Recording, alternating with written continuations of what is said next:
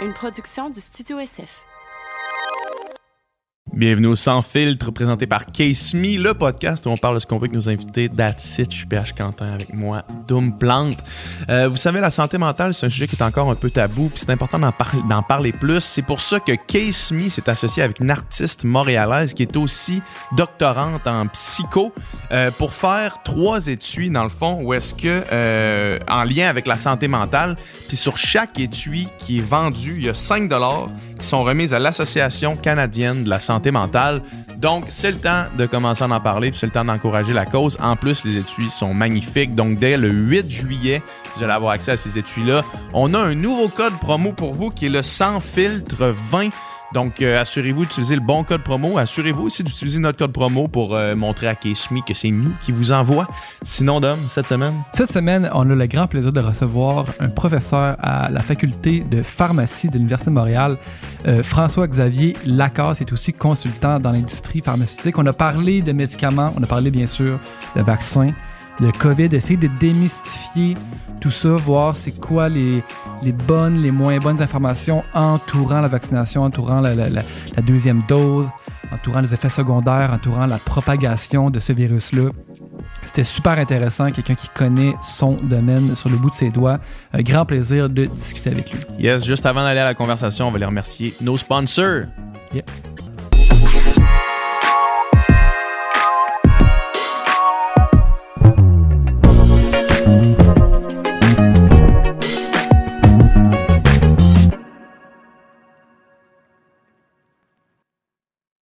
Parfait. Merci d'être avec nous. C'est un plaisir. C'est un plaisir partagé. Yes.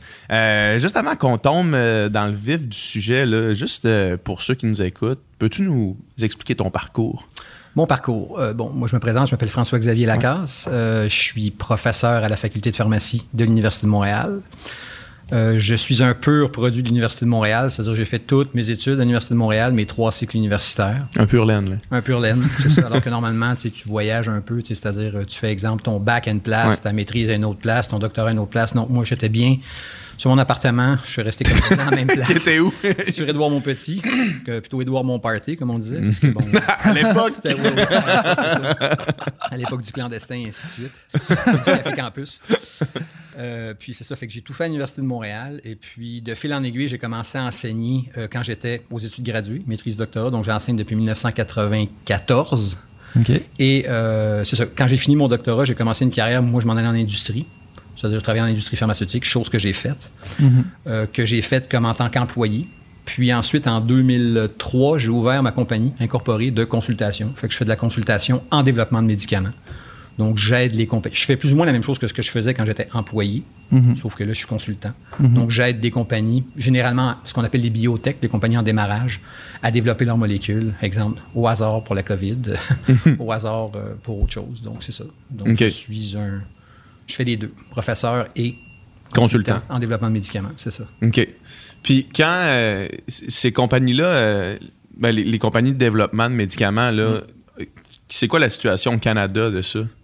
Il y, en- a-tu beaucoup? Actuel, ouais. oui, c'est une excellente question. Le Canada est très, très bien placé au niveau des compagnies. On s'est vraiment spécialisé, puis a fortiori au Québec, à cause des fameux crédits d'impôt. OK? Il y a beaucoup de crédits d'impôt, donc c'est des avantages fiscaux très intéressants pour les compagnies. On s'est vraiment spécialisé, je dirais, en ce qu'on appelle en développement précoce de médicaments. Donc, vraiment faire de la découverte de molécules et faire ce qu'on appelle les premières études cliniques chez des volontaires sains, exemple. OK? Parce que c'est sûr que les compagnies de biotech, on parle de compagnies maintenant qui sont maintenant virtuelles de plus en plus. Donc, on ne parle pas de compagnies avec, exemple, 50, 100, 200 personnes. On parle de compagnies où il y a peut-être 2 à 4 personnes au départ. Ah ouais. Oui. Donc, c'est sûr que je parle de développement précoce parce qu'ensuite, quand vous rentrez dans du développement de phase 2, comme on dit, ou de phase 3, exemple, comme il y a eu pour les vaccins, il faut beaucoup de monde. Donc, généralement, qu'est-ce qu'on fait, ces compagnies-là, quand le produit est prometteur en phase 1, les premières études chez des volontaires sains, ils vont faire ce qu'on appelle une licence, tu sais, ou alors ils vont faire un partenariat avec une plus grosse compagnie. Prenez par exemple justement le vaccin de Pfizer, BioNTech, euh, Pfizer, ou alors exemple Moderna, euh, ou euh, ce qu'on a au Québec, Medicago. Il y a Medicago qui va sortir un vaccin Ouais. bientôt. Ils sont aussi avec des grosses pharma pour toutes sortes de raisons. Il, y a, il y des raisons d'affaires, mais il y a aussi des raisons de gestion de projet. Eux, exemple, euh, Glaxo, c'est des grosses compagnies, ils ont le À staff. faire, faire une étude à, à 50 000 personnes, Par ils exemple. pas vraiment le faire. là. Exactement. Ouais. Donc, euh, la biotech va très bien au Canada. Il y a beaucoup d'incubateurs. Montréal, c'est le pipeline. Il y a beaucoup de compagnies même de l'Ouest canadien, Vancouver, qui viennent s'installer au Québec à cause des incitatifs, des crédits d'impôt. Fait que ça, ça va très bien. Très, très bien. Puis le l'espèce de- d'idée qu'on a là de parce que je sais qu'il y a certaines compagnies qui où est-ce qu'ils sont, sont- qui sont allés dans des pays où est-ce que les normes de recherche sont moins strictes. Est-ce que c'est une- est-ce que c'est un mythe ça ou c'est vrai? Parce que je sais qu'ici mettons il y a des il y a, il y a certaines limites puis euh, sur, par exemple le- le- les tests sur euh, sur animaux là, Ouais. il y a des limites qu'on peut faire puis alors que d'autres pays ont pas ces normes là. Tout à fait. Est-ce que c'est vrai que certaines compagnies biotech euh, se sont mouvées vers ou ont migré vers des endroits où est-ce que les normes étaient plus flexibles, moins rigides pour être capable d'accélérer le processus puis Euh, euh, C'était vrai. Euh, ça l'est probablement toujours. Bon, je dirais qu'où il y a de l'homme, il y a de l'hommerie. hein. Euh, mais de moins en moins, dans la mesure où il y a une espèce d'harmonisation mondiale pour la réglementation des études cliniques. Exemple, pour les animaux, on croire maintenant même que les animaux sont quasiment mieux traités que les humains. dans les études Ouais, cliniques Dans comme les ça. études cliniques comme ça, exemple, un- dans, dans- dans tous les cas, que ce soit des animaux ou des humains, tu dois justifier ton nombre. Tu peux pas dire, regarde, je vais prendre 50 000 rats. faut que tu dises, je veux tant de rats pour faire tant d'études. Ça passe devant un comité d'éthique pour les animaux. Au Canada, il y a ce qu'on appelle le Canadian Council for Animal Care, OK, qui va vérifier tes protocoles, puis qui va dire, oui, tu as le droit à tant d'animaux ou pas, ou genre, non, on refait ça. Puis c'est pas juste le nombre d'animaux, c'est, ah oui, tu veux faire ça, pourquoi? Est-ce que tu serais obligé de faire tel test, tel... C'est- vraiment pour, regarder, pour amener ça au strict minimum de l'essentiel, mettons. Ben, pour amener ça, oui, c'est-à-dire... euh, Pas plus que ce qu'on en a né- nécessairement besoin. Exactement. Ouais. Puis euh, chez les humains, dans le temps, c'est vrai que la réglementation n'était pas la même. Exemple, euh, je me rappelle dans les années 70, 80, euh, c'était beaucoup le Royaume-Uni. On pouvait aller en clinique très rapidement chez des volontaires sains. Fait que tout le monde allait là. OK? Puis, euh, by the way, euh, il n'y a pas plus de morts. Là. Il n'y a pas eu plus de morts. Ouais. OK? Là. C'est, Dans euh, ces Il n'y avait pas de mutation. non, non, il y non, avait non. pas Il n'y a de- personne qui avait des cornes dans le front, là, genre des choses qui leur ont poussé. Là. Non, non, il n'y avait vraiment pas ça. On y reviendra sur ça. Oui, c'est ça. Euh, donc, euh, mais, mais bon, de plus en plus, euh, il y a une réglementation, il y a une inflation réglementaire qui est absolument hors norme, euh, qui est très bien d'un point de vue sécurité des animaux, sécurité des volontaires sains. Euh, vous savez, quand on fait des études sur des médicaments, quand on est des volontaires sains, j'ai fait ça moi pendant deux ans, c'est peut-être pour ça que je suis rendu comme ça d'ailleurs. Je dire, euh, Je suis rendu à prendre Ouais. 7 cafés par jour. c'est ça, exactement.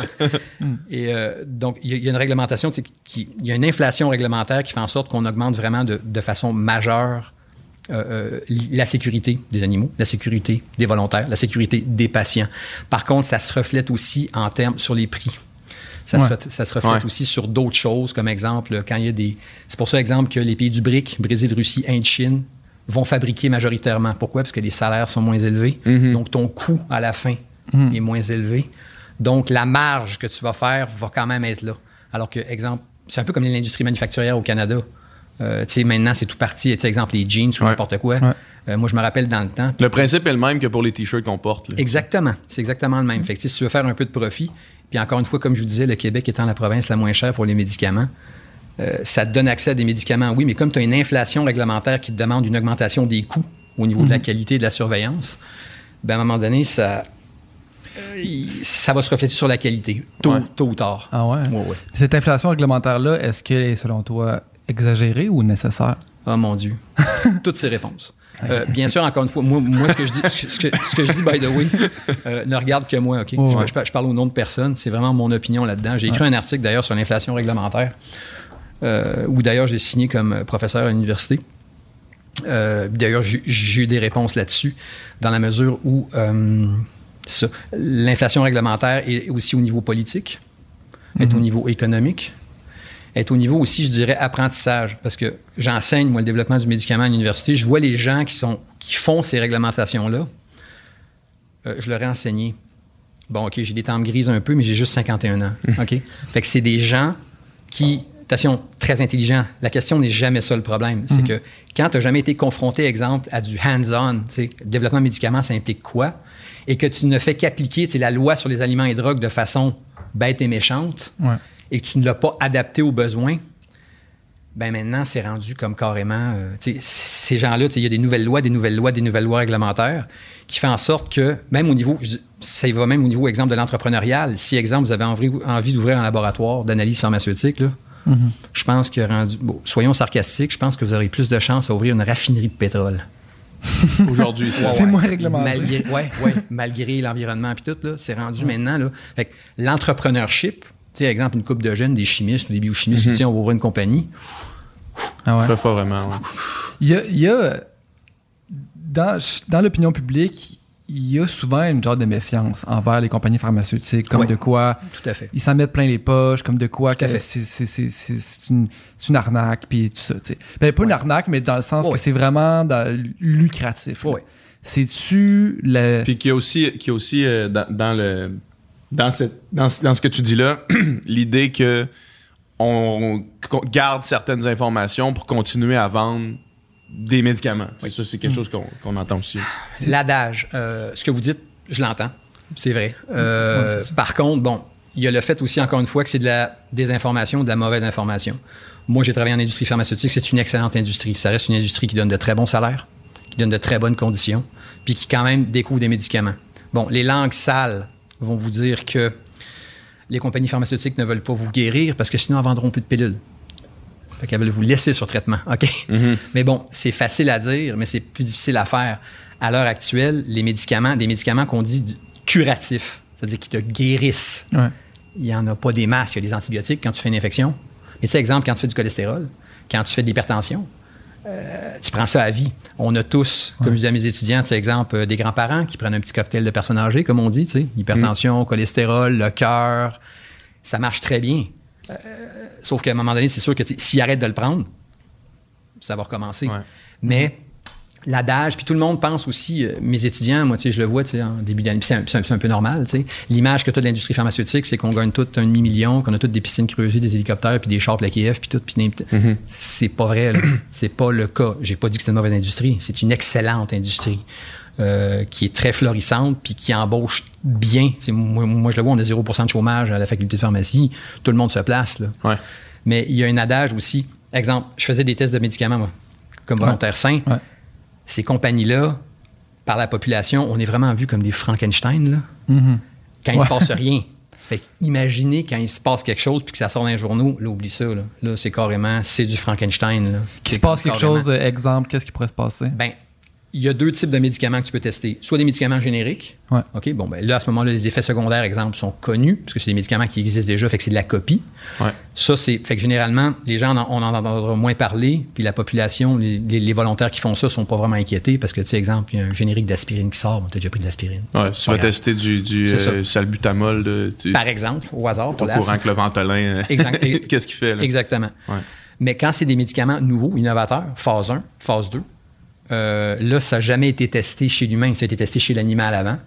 Mais attention, les gens ne savent pas vraiment aussi comment ça se passe. Quand tu es volontaire pour une étude comme ça, tu vas venir à la compagnie, on va te faire un speech complet, puis c'est tout écrit, exemple, les effets secondaires qu'il y a eu chez l'animal de A à Z. Et tu vas signer un document comme quoi tu as écouté et tu as lu. À présent, l'animal n'est pas un humain.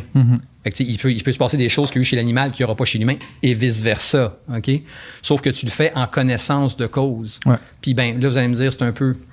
Si tu n'avais pas ça, il n'y aurait pas de nouveaux médicaments. Fait que c'est un peu. euh, puis on, on- on- on va tester des doses de façon croissante. Tu sais, on ne te donne pas tout de suite une dose de cheval, sans jeu de mots. Là. Tu vas commencer à des petites doses, tu attends 24 heures, tu regardes comment la corde de 10 personnes, exemple, a réagi. Il y a un comité qui se réunit. Bon, il n'y a rien. OK, il y a un vomissement. Est-ce qu'il y a un vomissement? Oui, non, il n'y a rien. Euh, bon, OK, on passe à la deuxième dose. Puis la deuxième dose, c'est pas 10 fois plus. Là. Tu sais, Ouais, ouais. C'est tout déterminé par un comité d'éthique aussi. là. Avant de faire une étude, là, c'est c'est compliqué. là. C'est très compliqué. C'est pas genre on s'en va chez l'animal, on a fait l'animal, on s'en va chez l'humain tout de suite. OK, go, go, go. On prend des gens. Les compensations financières qu'il y a, exemple, c'est pas les compagnies qui décident. Il y a un comité d'éthique qui décide. On peut pas dire, oh, on n'arrive pas à recruter des gens, on va monter ça de 500 pièces. Ça marche pas comme ça. là. C'est très compliqué. là, Si tu veux, si tu n'arrives pas à recruter, on peut essayer d'augmenter la rémunération pour les volontaires.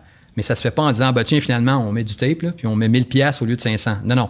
faut proposer, comité d'éthique, ta, ta, ta, est-ce que oui, est-ce que non, c'est quoi le risque, ta, ta, ta. Fait encore une fois, c'est de l'information qu'il faut connaître. Mais c'est sûr qu'il y a une espèce de trou noir quand tu n'as jamais testé un médicament. Ouais. Ouais. Quand tu dis il y a quelque chose, quand il y a quelque chose qui arrive, ça sort dans les journaux, là, on est perçu Mhm. comme des Frankenstein. C'est dans des cas extrêmement rares où est-ce qu'il y aurait des effets secondaires graves, par Ben, exemple? moi, je me souviens, oui, par exemple, ou même quand les volontaires euh, n'appliquent pas le règlement qu'on leur a imposé. Je me rappelle quand je travaillais dans les années, au milieu des années 2000, euh, exemple, quand, quand vous faites une étude, exemple, qui va durer, exemple, je sais pas moi, trois week-ends, vous venez trois week-ends de suite, OK? Euh, vous n'avez pas le droit de voyager entre les deux. Vous Ouais. signez un document. Ouais. Ben, il y en a un qui est parti d'un tropique, qui est revenu avec la tuberculose. Hmm. Il a passé la tuberculose à 47 personnes dans la Ouh. compagnie. Ça te fait étude un peu. Ça te, ça te fuck tes données. Fait que, ben, c'est ça. Fait que là, tu sais, bon, euh, là, là, je suis pas en train de dire c'est juste de la faute du volontaire. mais ouais. ça, c'est un des cas qui arrive. Mais ça, c'est un dommage collatéral qui est dû au fait que tu as dérogé au règlement Ouais, aussi ouais. en tant que tel. Les effets secondaires, c'est déjà arrivé. Oui, c'est après ça, déjà c'est que c'est un spin de PR de, de, de Tout à fait. cauchemardesque. Tout à fait. là. Et la compagnie qui faisait cette étude-là, c'est elle qui a mangé à la claque. Ben oui. Sauf que, quelque part, Santé Canada, quand ils sont venus, parce qu'ils ont, ils ont réglé ça avec Santé Canada, il y a eu une nouvelle réglementation pour la tuberculose avec des nouveaux tests que tu vas passer à chaque fois pour être sûr que tu ne l'as pas. Fait- ben, c'est un peu comme les guerres, hein, ou c'est un peu comme exemple finalement la COVID. Euh, dans la mesure où il faut des choses un peu, entre guillemets, c'est dommage, catastrophiques pour que les choses se développent, pour que, Ouais. pour que ça aille de plus en plus vite finalement, puis qu'on Ouais. on, on arrive avec de plus en plus de réglementation pour la sécurité des gens. Ouais. Puis, mettons qu'on prend un, un- le développement d'un vaccin. là. Ouais. Prenons les étapes d'un vaccin normal. Ouais. Comment ça se fait. Ouais. Parce que j'ai l'impression que dans toute le, la réticence de certains à, à se faire vacciner pour la COVID, c'est parce qu'on comprend très mal c'est quoi un vaccin puis en, en quoi ça consiste. Là, fait que prenons un vaccin normal, puis après ça, comparons-le au vaccin de la COVID dans le processus de développement Ouais. pour essayer de comprendre toutes les étapes Ouais. jusqu'à ce que la population générale l'aille Ouais. dans le bras. Euh, puis, disclaimer, là, que moi, je suis vacciné deux fois, t'es vacciné deux, Deux fois, fois. Dom, ta deuxième Une dose s'en vient. Oui. Euh, fait que, fait qu'on, on- parlons de ça, allons-y comme ça. Euh, j'aime, j'aime votre question, euh, ta question, votre question. Dans C'est notre question, rendu Ben. Parce qu'on a dit qu'on se tutoyait. Euh, dans la mesure où il y a une mauvaise information, oui. Si ce n'était que de la mauvaise information parce que les gens ne comprennent pas, ce serait très bien. Le problème aussi, c'est qu'il y a quand même des. C'est quoi le terme? C'est complotiste? Ou, comme il y a des gens Ouais. qui vont dire carrément. euh, là, on ne rentrera pas dans l'histoire de 5G. Là. Non, non, non. Non. non, Non, Non, mais c'est parce que ça, c'est une des raisons pour lesquelles aussi les gens ne veulent pas se faire vacciner. Ouais. Une grosse raison aussi, c'est pour ça. Fait que si ce n'était que de la mauvaise compréhension, ce serait le fun, entre guillemets, parce qu'à la limite, on pourrait penser qu'en l'expliquant, Mhm. et en l'expliquant, peut-être que les gens deviendraient euh, plus enclins à se faire vacciner. Euh, je vais rajouter aussi une parenthèse. Le développement d'un vaccin, euh, de façon conventionnelle, OK, euh, même par rapport, par exemple, à un médicament conventionnel, genre pour une maladie, genre hypertension, cholestérol, c'est différent aussi. Ouais. Ouais. Bon, en moyenne, pour développer un médicament, il faut à peu près, je dirais, 10 à 12 ans. OK? Ça peut être un peu moins. Ça peut être un peu plus. Mais en moyenne, c'est 10 à 12 ans. Puis, OK, continue. Non, non, non, Non, mais question, ça allait être- Non, non, parce que ça va être long comme réponse. Ouais, mais c'est. Interrompez-moi, ah, au fur et à mesure. Ça se répond pas en 5 minutes. Ma question, ça, ça va être, en fait, ce temps-là, il, est- si long, entre guillemets. Ouais. C'est-tu les tests qui sont longs? C'est-tu le développement de la molécule ou c'est toutes ces réponses? Toutes ces réponses. Ouais. Toutes ces réponses. Parce qu'au départ, généralement, quand on dit 10 à 12 ans, c'est que on part du départ de plusieurs molécules, OK? De plusieurs, on va dire, molécules. Dans ce cas-là, c'est des biologiques. Ce sont des molécules biologiques qui sont différentes du salbutamol, exemple, qui est une molécule chimique de synthèse. Donc, il y en a plusieurs qu'on va tester. Fait que, mettons juste. Chimique de synthèse, c'est qu'elle a été créée. Qu'elle en labo, biologique, c'est qu'on peut la trouver. Avec des cellules, qu'on les fait avec Parfait. des cellules. Bon. On, on les reproduit. L'ARN messager, exemple du vaccin Pfizer qu'on vous injecte, qui code pour la protéine S, là, la fameuse spicule S, c'est une molécule biologique. Fait que c'est un produit naturel, dans le fond. C'est des huiles ouais, essentielles. Ça, ça, si vous voulez, on pourrait parler des produits de santé naturelle. Ça aussi, c'est assez intéressant. Parce que l'appellation produit de santé naturelle, il y a beaucoup de gens qui en prennent parce que c'est écrit naturel dessus, alors que ça ne l'est pas du tout. Puis, puis- puis qu'est-ce que ça veut dire, finalement, naturel aussi? Il y a un genre de flou. Exactement. Ça Ben, c'est comme le terme bio. C'est quand tu as Ouais, genre ouais, c'est 10 ça. de bio, c'est bio. Alors Ouais. que tout le reste est comme. tu sais, C'est c'est- Ouais. c'est un peu comme le 100 pur bœuf. Ouais. Tu sais, C'est que le milligramme de viande qu'il y a dedans est 100% pur bœuf. Le reste, non. Ouais. C'est- un peu comme. Ok, ok, ok, ouais, ouais. Ouais. Fait Je, suis en train, je suis en train de travailler justement, une parenthèse sur un Ouais. supplément pour le sport à, à- le sport d'endurance à, l'entraînement, dans le fond. Ouais. Puis là, je suis en train de faire mes demandes de numéro de produits naturels à Santé Canada, mais dans le fond, NPN. faut- dans le fond, faut juste que tu payes selon le. Sais, tu vas avoir ton numéro quand même, faut juste que tu payes selon le palier naturel que t'es, puis ton, le. NPN est le même, là, tu sais. Exactement. puis maintenant, ils ont Faut changé. juste que tu payes pour, avoir l'appel- pour pouvoir le mettre dans, tu sais, c'est comme... Exactement. Puis ils demandent beaucoup moins. Ils demandent beaucoup moins d'études pour un produit santé naturel que pour un médicament. Et il y a un problème parce que, parenthèse, là, on s'éloigne un peu. En restant dans le champ, par contre, c'est qu'il y a beaucoup de gens qui en prennent parce que c'est en vente libre. Ouais. Ouais. Puis ben, le problème, c'est qu'il y a beaucoup d'exemples d'interaction avec les médicaments que tu prends pour les sont- personnes âgées. Les médicaments qui sont pas en vente libre. justement. Exactement. Ouais. Tu sais, Les gens qui sont en polymédication, comme je disais tantôt, exemple, euh, je parlais de mon petit cocktail de personnes âgées, Ouais. ou même des gens qui ont des maladies chroniques. Exemple, tu prends du salbutamol. Est-ce que si tu prends un produit de santé naturelle, il y a une interaction qui va faire en sorte que Mm-hmm. ça va inhiber ton salbutamol ou l'activer? C'est- C'est pas testé, ça. Mhm. Fait que, tu sais, le côté naturel, oui, peut-être que la molécule est naturelle. Puis en plus, puis on va fermer la parenthèse, si tu prends des affaires, vous savez, genre la griffe du chat, la griffe du diable, la griffe du chien. Ah, le- le Tiger Bomb? Ouais, ouais, toutes ces affaires-là, comme, sais, les produits de santé naturelle, ce sont des extraits qui contiennent des centaines de molécules. Salbutamol, c'est une molécule, c'est le salbutamol. L'aspirine, c'est de l'aspirine. La vitamine E, exemple, c'est un produit naturel, c'est de la vitamine E, mais la plupart de ces produits-là sont des extraits. Fait que s'il y a une interaction, c'est quoi qui interagit? C'est-tu une des 40 qu'il y a dedans avec ton produit ou c'est les 40 qu'il y a dedans? Ou c'est. euh, sais, Est-ce que ça marche en synergie? Est-ce que. Oui ou à moins de faire un post-doctorat sur chaque produit que tu prends, Ben, à moins tu de peux faire pas des- vraiment le savoir. Là. Exactement. Ou alors, à moins de faire des études cliniques Ouais. d'interaction médicamenteuse, mais qui va payer? Pour, pour, Ça euh, coûte cher, ouais, ça, là. là. C'est- c'est- c'est- les compagnies pharmaceutiques ne voudront pas le faire, c'est clair. Fait que ça va être les compagnies de produits de santé naturelle. Eux autres, les marges sont quand même assez faibles. Je suis pas en train de dire qu'ils sont dans la rue, mais eux, ils, ont- ils font de la vente au volume. Fait que faire une étude randomisée, solide, à double aveugle, comme on dit, pour démontrer qu'il n'y a pas d'interaction. Est-ce que ça vaut la peine? Parce qu'ils les vendent quand même. Ils les vendent, les quand même. Euh, je sais qu'on on, on, on va, de plus en plus en, parenthèse en. C'est normal, c'est holistique, c'est très holistique. non, non, mais c'est normal. Mais, pourquoi il n'y a pas les mêmes. Pourquoi c'est pas aussi strict euh, les ah. réglementations chez les ah. produits naturels? Excellente question. Ah. Prenez les cosmétiques. les cosmétiques, par exemple. Là, il n'y a carrément rien. Puis pourtant, dans les cosmétiques, il y a des produits, des facteurs de croissance. Hey, Un facteur de croissance, tu veux rentrer ça en, en- en médicament? Qu'est-ce on parle de quoi quand on parle de facteur de croissance? ben, euh, des facteurs de ben, des, des produits biologiques qui sont des facteurs de croissance, qui sont extraits, exemple, je sais pas, moi, tu sais, comme euh, ben, des baleines, exemple. Mhm. Euh, tu sais, des graisses de baleines, des choses comme ça. Là. Dans les cosmétiques. Dans les cosmétiques, Ouais. il y en a. Pas dans tous, attention, pas dans tous.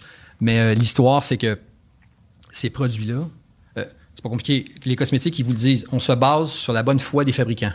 Hmm. OK? Puis, attention, euh, don't make me wrong. là. Il y a des compagnies cosmétiques qui sont absolument hallucinantes. C'est propre, tu mangeras à terre, il n'y a pas de trouble. Ouais. Mais les, les- les- les critères de contrôle de la qualité ne sont pas les mêmes. Là, je suis pas en train de dire qu'ils sont bons, pas bons. Ils sont pas les mêmes. Je suis content de dire qu'ils sont pas les mêmes que pour les produits antinaturels, que pour les médicaments. Euh, Donc, euh, tu sais, comment ça se fait que tu peux avoir des produits comme ça, exemple, dans du rouge à lèvres? Tu sais, il- exemple, il y a du téflon des fois dans, dans, dans le vernis à ongles. Le téflon, c'est toxique. Fait que les gens qui se rongent les ongles, je sais pas. euh, bon, OK, j'allais me dire, avant- tu sais, il faudrait qu'ils mangent beaucoup de poils téfal, tu sais, avant Ouais, de ouais. mourir, là. Ouais. Mais je veux dire, tu sais, tu peux pas avoir ces produits-là dans les médicaments. Toi qui manges littéralement des poils. c'est ça. Puis pas mal de Ouais, ouais. Mais tu as des produits dedans que tu n'as pas le droit d'avoir. Fait que pourquoi il y a deux réglementations ou trois, je sais pas. Sauf qu'à mon avis, c'est un peu comme n'importe quoi. Il va falloir qu'il y ait vraiment des problèmes pour que la réglementation, encore une fois, augmente. Au Canada, ça a changé quand même. depuis 2004, il y a une division en Santé Canada, NHPD, Natural Health Product Department. Il y en a une. Euh, avant, il n'y en avait pas. Sauf que tu n'es pas obligé de faire le même nombre de tests, de, donner, de démontrer les mêmes innocuités, euh, profils de sécurité qu'une molécule qui est destinée à être un médicament. Puis mettons qu'on veut être euh, mettons qu'on veut être l'avocat du diable puis qu'on on, on dit qu'il y a mettons des qu'un médicament comme un vaccin par exemple pourrait être plus intrusif que mettons euh, du vernis à ongles, là, tu sais. Est-ce que ça peut expliquer pourquoi il y aurait une, différence entre Oui. les différents euh, Oui, aussi, parce qu'exemple, ouais. un médicament, tu l'ingères. Ouais, c'est ça. Sauf que, tu sais, quand tu l'ingères, exemple, par la voie orale, on fera pas un cours de bio, mais tu sais, c'est moins dangereux qu'un intraveineux. Ouais. Sais, parce que tu absorbes, mais pas ouais. tout, c'est moins Ouais, direct. ouais. Mais euh, oui, je pense que c'est pour ça aussi. Ouais.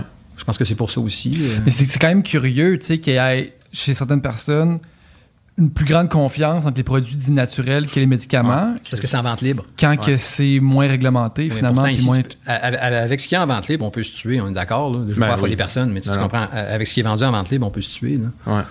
Fait que je suis d'accord avec vous. Il faudrait que ce soit peut-être un peu plus indiqué, un peu plus documenté.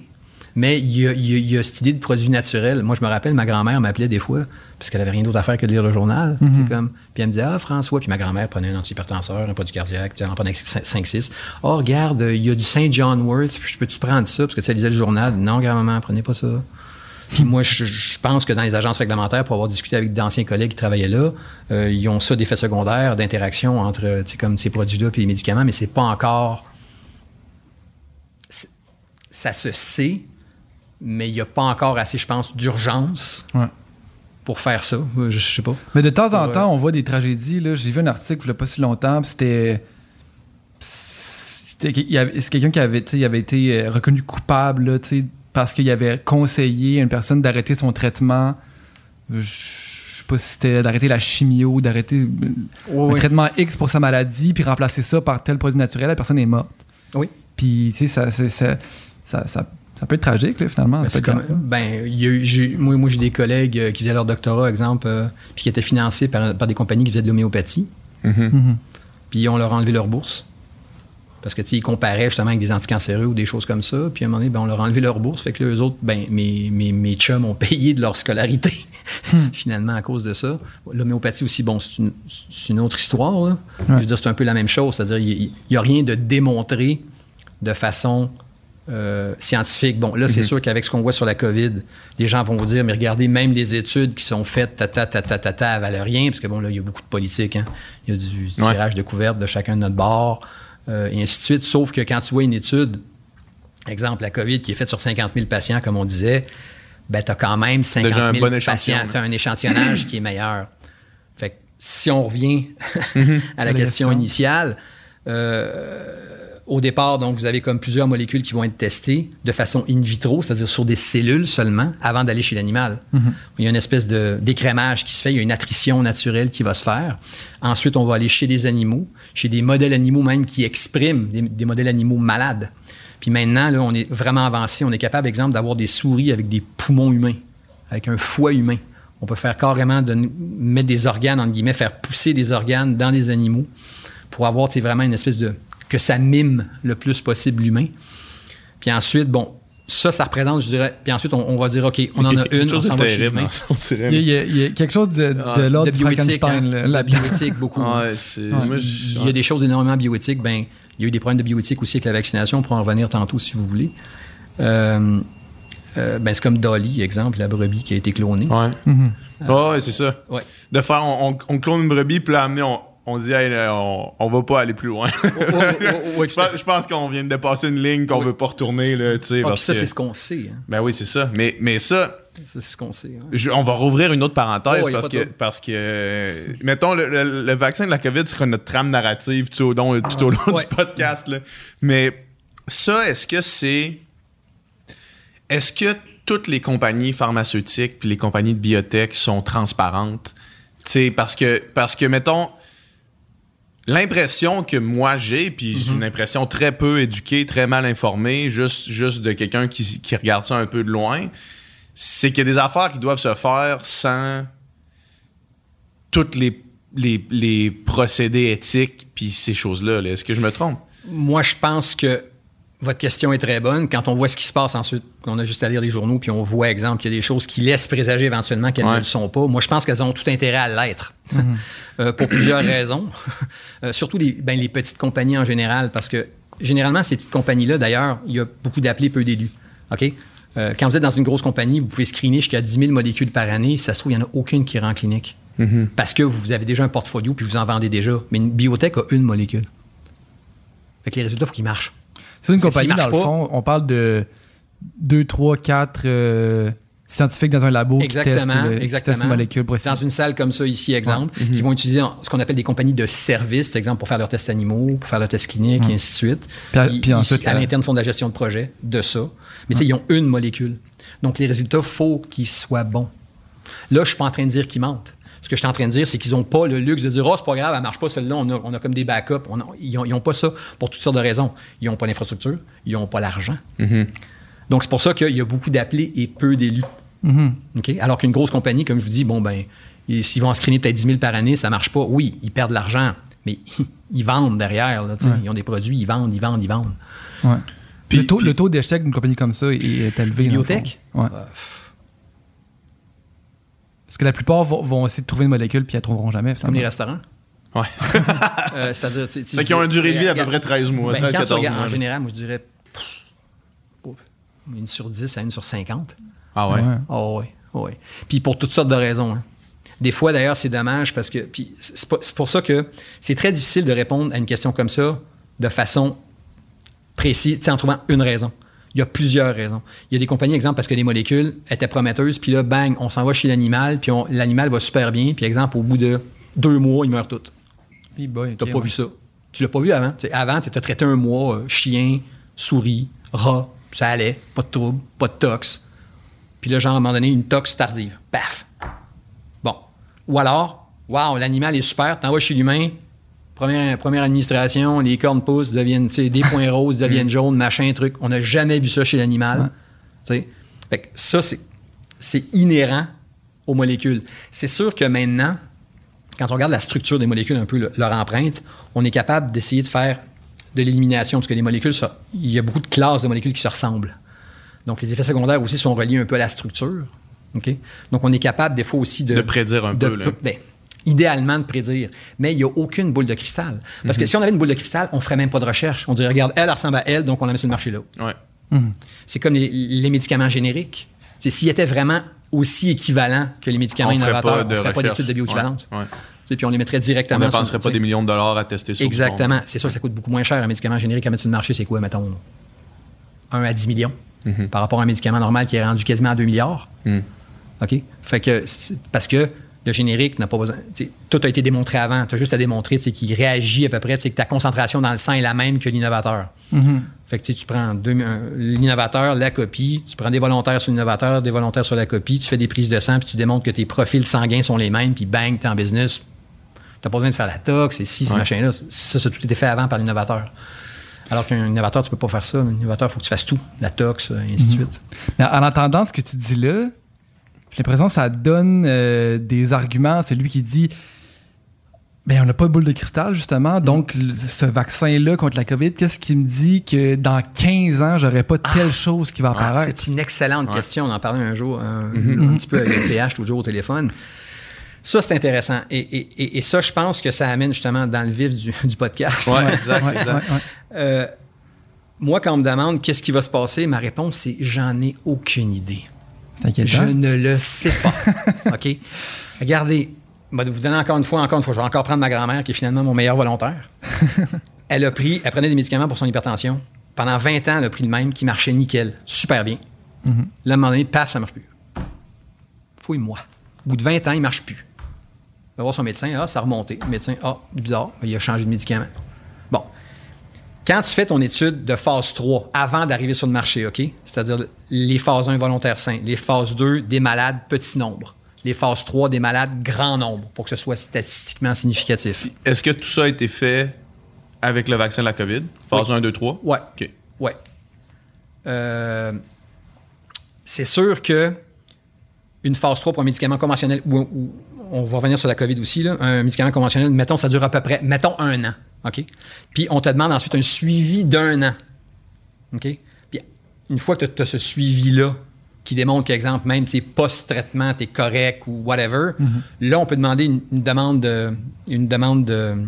de- euh, pas une demande d'essai clinique. euh, une New Drug Application, je ne sais même pas parler en français, excusez-moi, une demande de soumission de médicaments, c'est-à-dire pour commercialisation, à Santé Canada. Euh, dans le cas de la COVID, c'est une pandémie Ouais. mondiale. Mhm. Deuxièmement, par rapport à un médicament, comme je te disais l'autre jour pour le cholestérol, qui s'adresse à une partie X de la population mondiale. Là, on veut que tout le monde soit vacciné, des 10 ans, mettons, aux 85 ans, qui soient en pleine santé, qui prennent 75 médicaments. Moi, j'ai fait des études de phase 4 à l'Institut cardio, des gens qui prennent en haut de 30 médicaments. Puis ils sont vaccinés pareil. là. On veut, on veut les vacciner parce qu'ils sont justement fragiles. Ouais. OK? Donc, tu n'as pas la même population. Là, là, on parle d'une population mondiale. On parle de tout le monde. OK? Quelle que soit ton origine ethnique, donc ton profil métabolique qui change, quel que soit ton état stade de maladie, si tu es, sain ou pas. OK? Vu que c'était une pandémie, on a demandé, à l'époque, ils ils ont demandé deux mois de surveillance suivant la deuxième dose des essais de phase 3. OK? Donc, Parce que c'est une pandémie, il fallait aller vite. Ouais. OK? Ils n'ont pas demandé, exemple, un an. OK. Donc, oui, il y a un genre de fast track qu'il fallait faire parce Mhm. qu'on n'avait rien. OK? On n'avait rien. Ça aussi, d'ailleurs, on pourrait en revenir. là. Ouais. On, on pourrait revenir là-dessus là, parce qu'il y a, y y des thérapies, puis en tout cas, ben, en tout cas. Euh, alors qu'un médicament conventionnel, non. Là, ensuite, vous passez de 50 000 patients pour un, pour un vaccin, alors qu'un médicament conventionnel, on parle de quoi? Même une phase 3, 2000, 3000.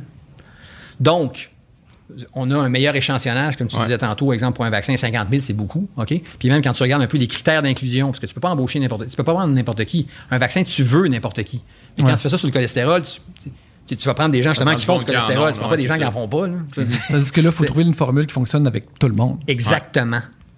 Et, et tout le monde, euh, tu sais, il y a des gens, exemple, des, des fois dans les vaccins, il y a ce qu'on appelle des adjuvants. Il n'y en a pas dans, dans ceux qui ont à l'heure actuelle ici.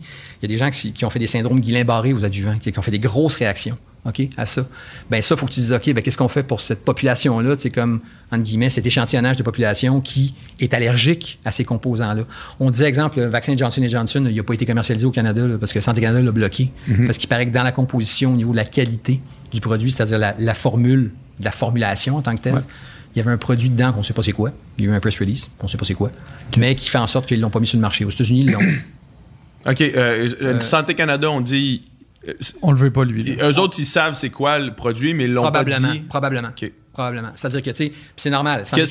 Ils, sont, ils, ils font juste pas dire ces choses-là ou ben, Ben, c'est- ils l'ont ils, caché? ils ont juste pas dit, pas dit ce que c'était. Ils ont juste dit que c'était la santé des gens qui, qui importait le plus. Puis ils ont raison là-dessus. Ils ont raison. À présent, qu'est-ce que c'est? J'en ai aucune idée. Puis mettons aux États-Unis, est-ce qu'on remarque que les gens vaccinés chez Johnson Johnson, il y a, il y a des effets secondaires? Ben, je aussi? sais pas, mais il est utilisé là-bas. Ouais. mais regardez, c'est comme AstraZeneca ici. Il est utilisé aux États-Unis, il n'est pas reconnu? Ah. C'est aux États-unis, il n'est pas reconnu.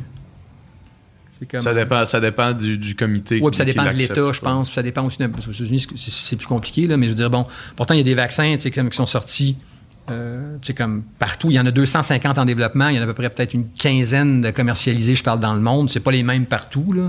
Mhm. il, y a, il y a trois vaccins chinois, il y a, il y a du Sputnik, le vaccin russe, il y a... Donc, quand vous allez arriver sur le marché ensuite, mettons, OK, vous avez fait vo- votre phase 3 sur 50 000 personnes chez les virus, euh, chez les vaccins, excusez-moi, puis sur quelques milliers chez des... Dans, dans un autre genre de maladie, OK? Ouais.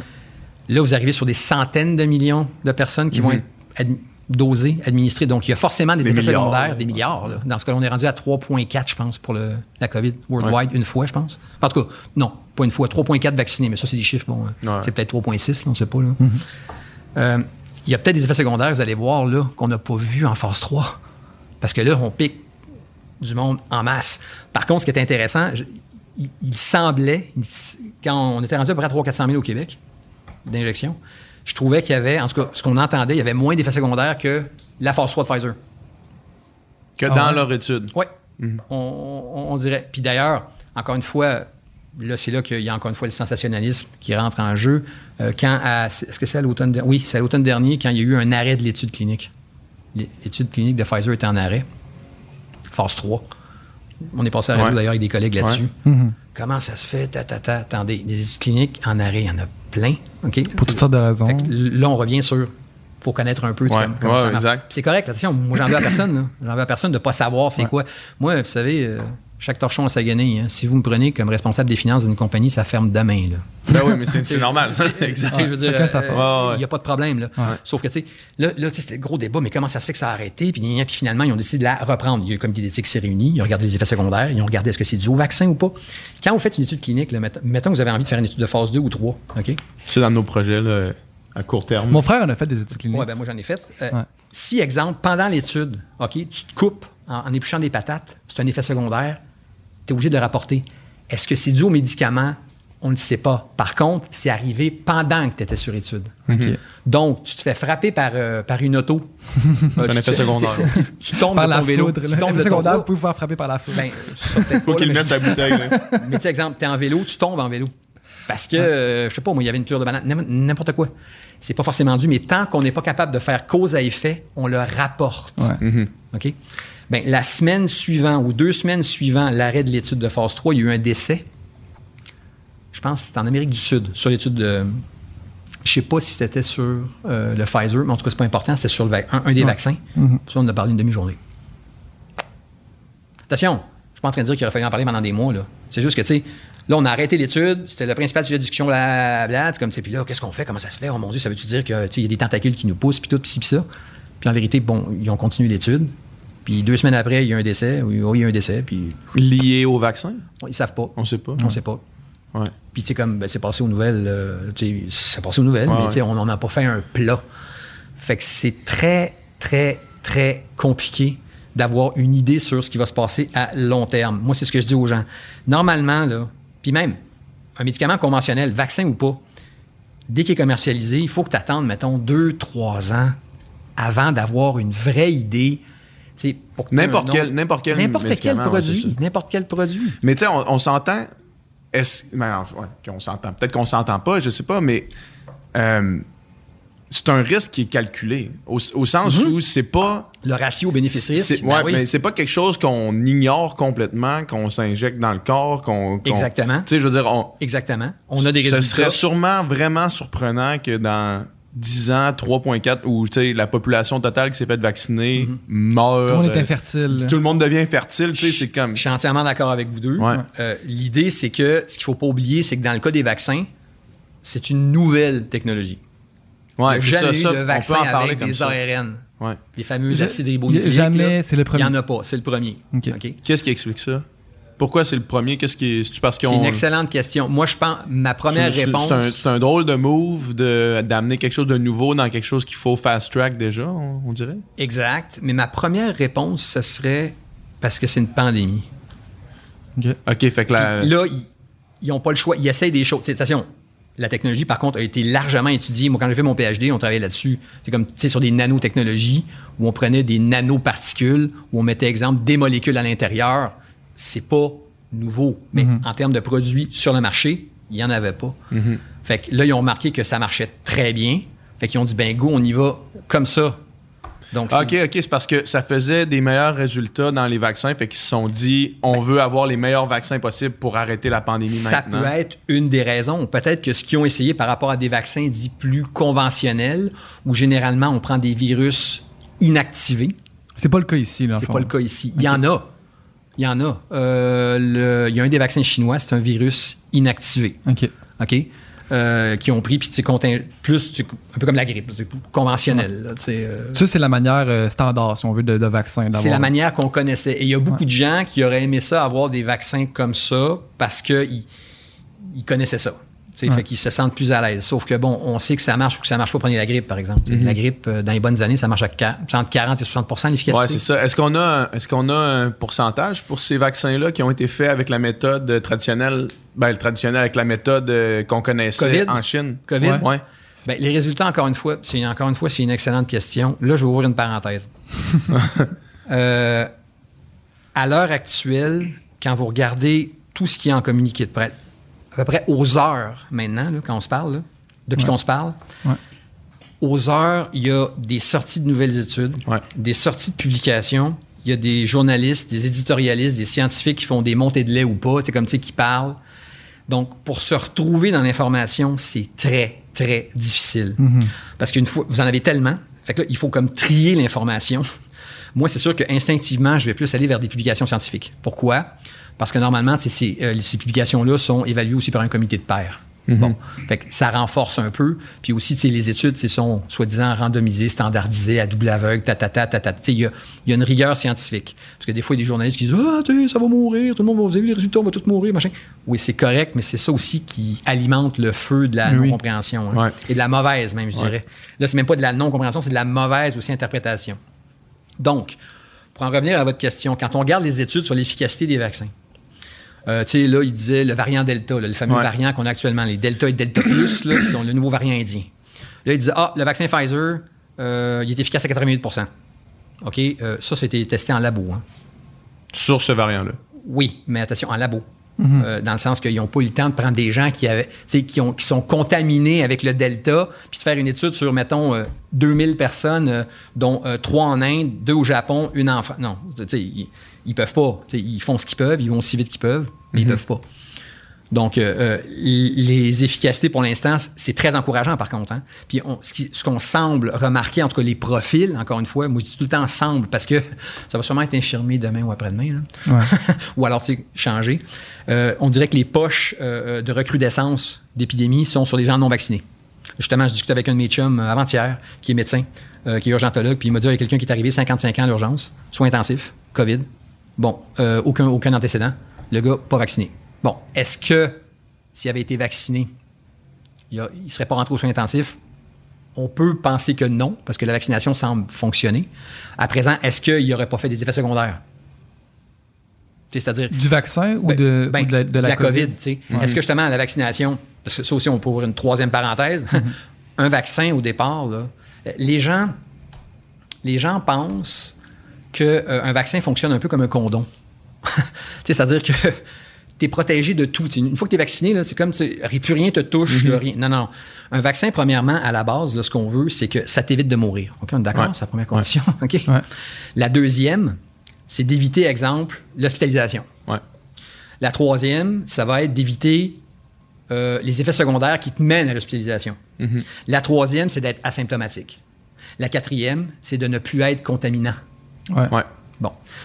Euh, Là, les gens pensent que, tu sais, quand ils vont se faire piquer, avant même que les gars ils rentrent dans le bras, ils sont protégés. Là. Ils ont un condom. Bang! On a remarqué d'ailleurs, il y a des études qui ont démontré, encore une fois, l'échantillonnage. Moi, là, je vous rapporte des faits. Je vous dis pas que je suis d'accord, pas d'accord, mais ce sont des faits mesurés. Il y a eu une recrudescence des gens post-vaccination.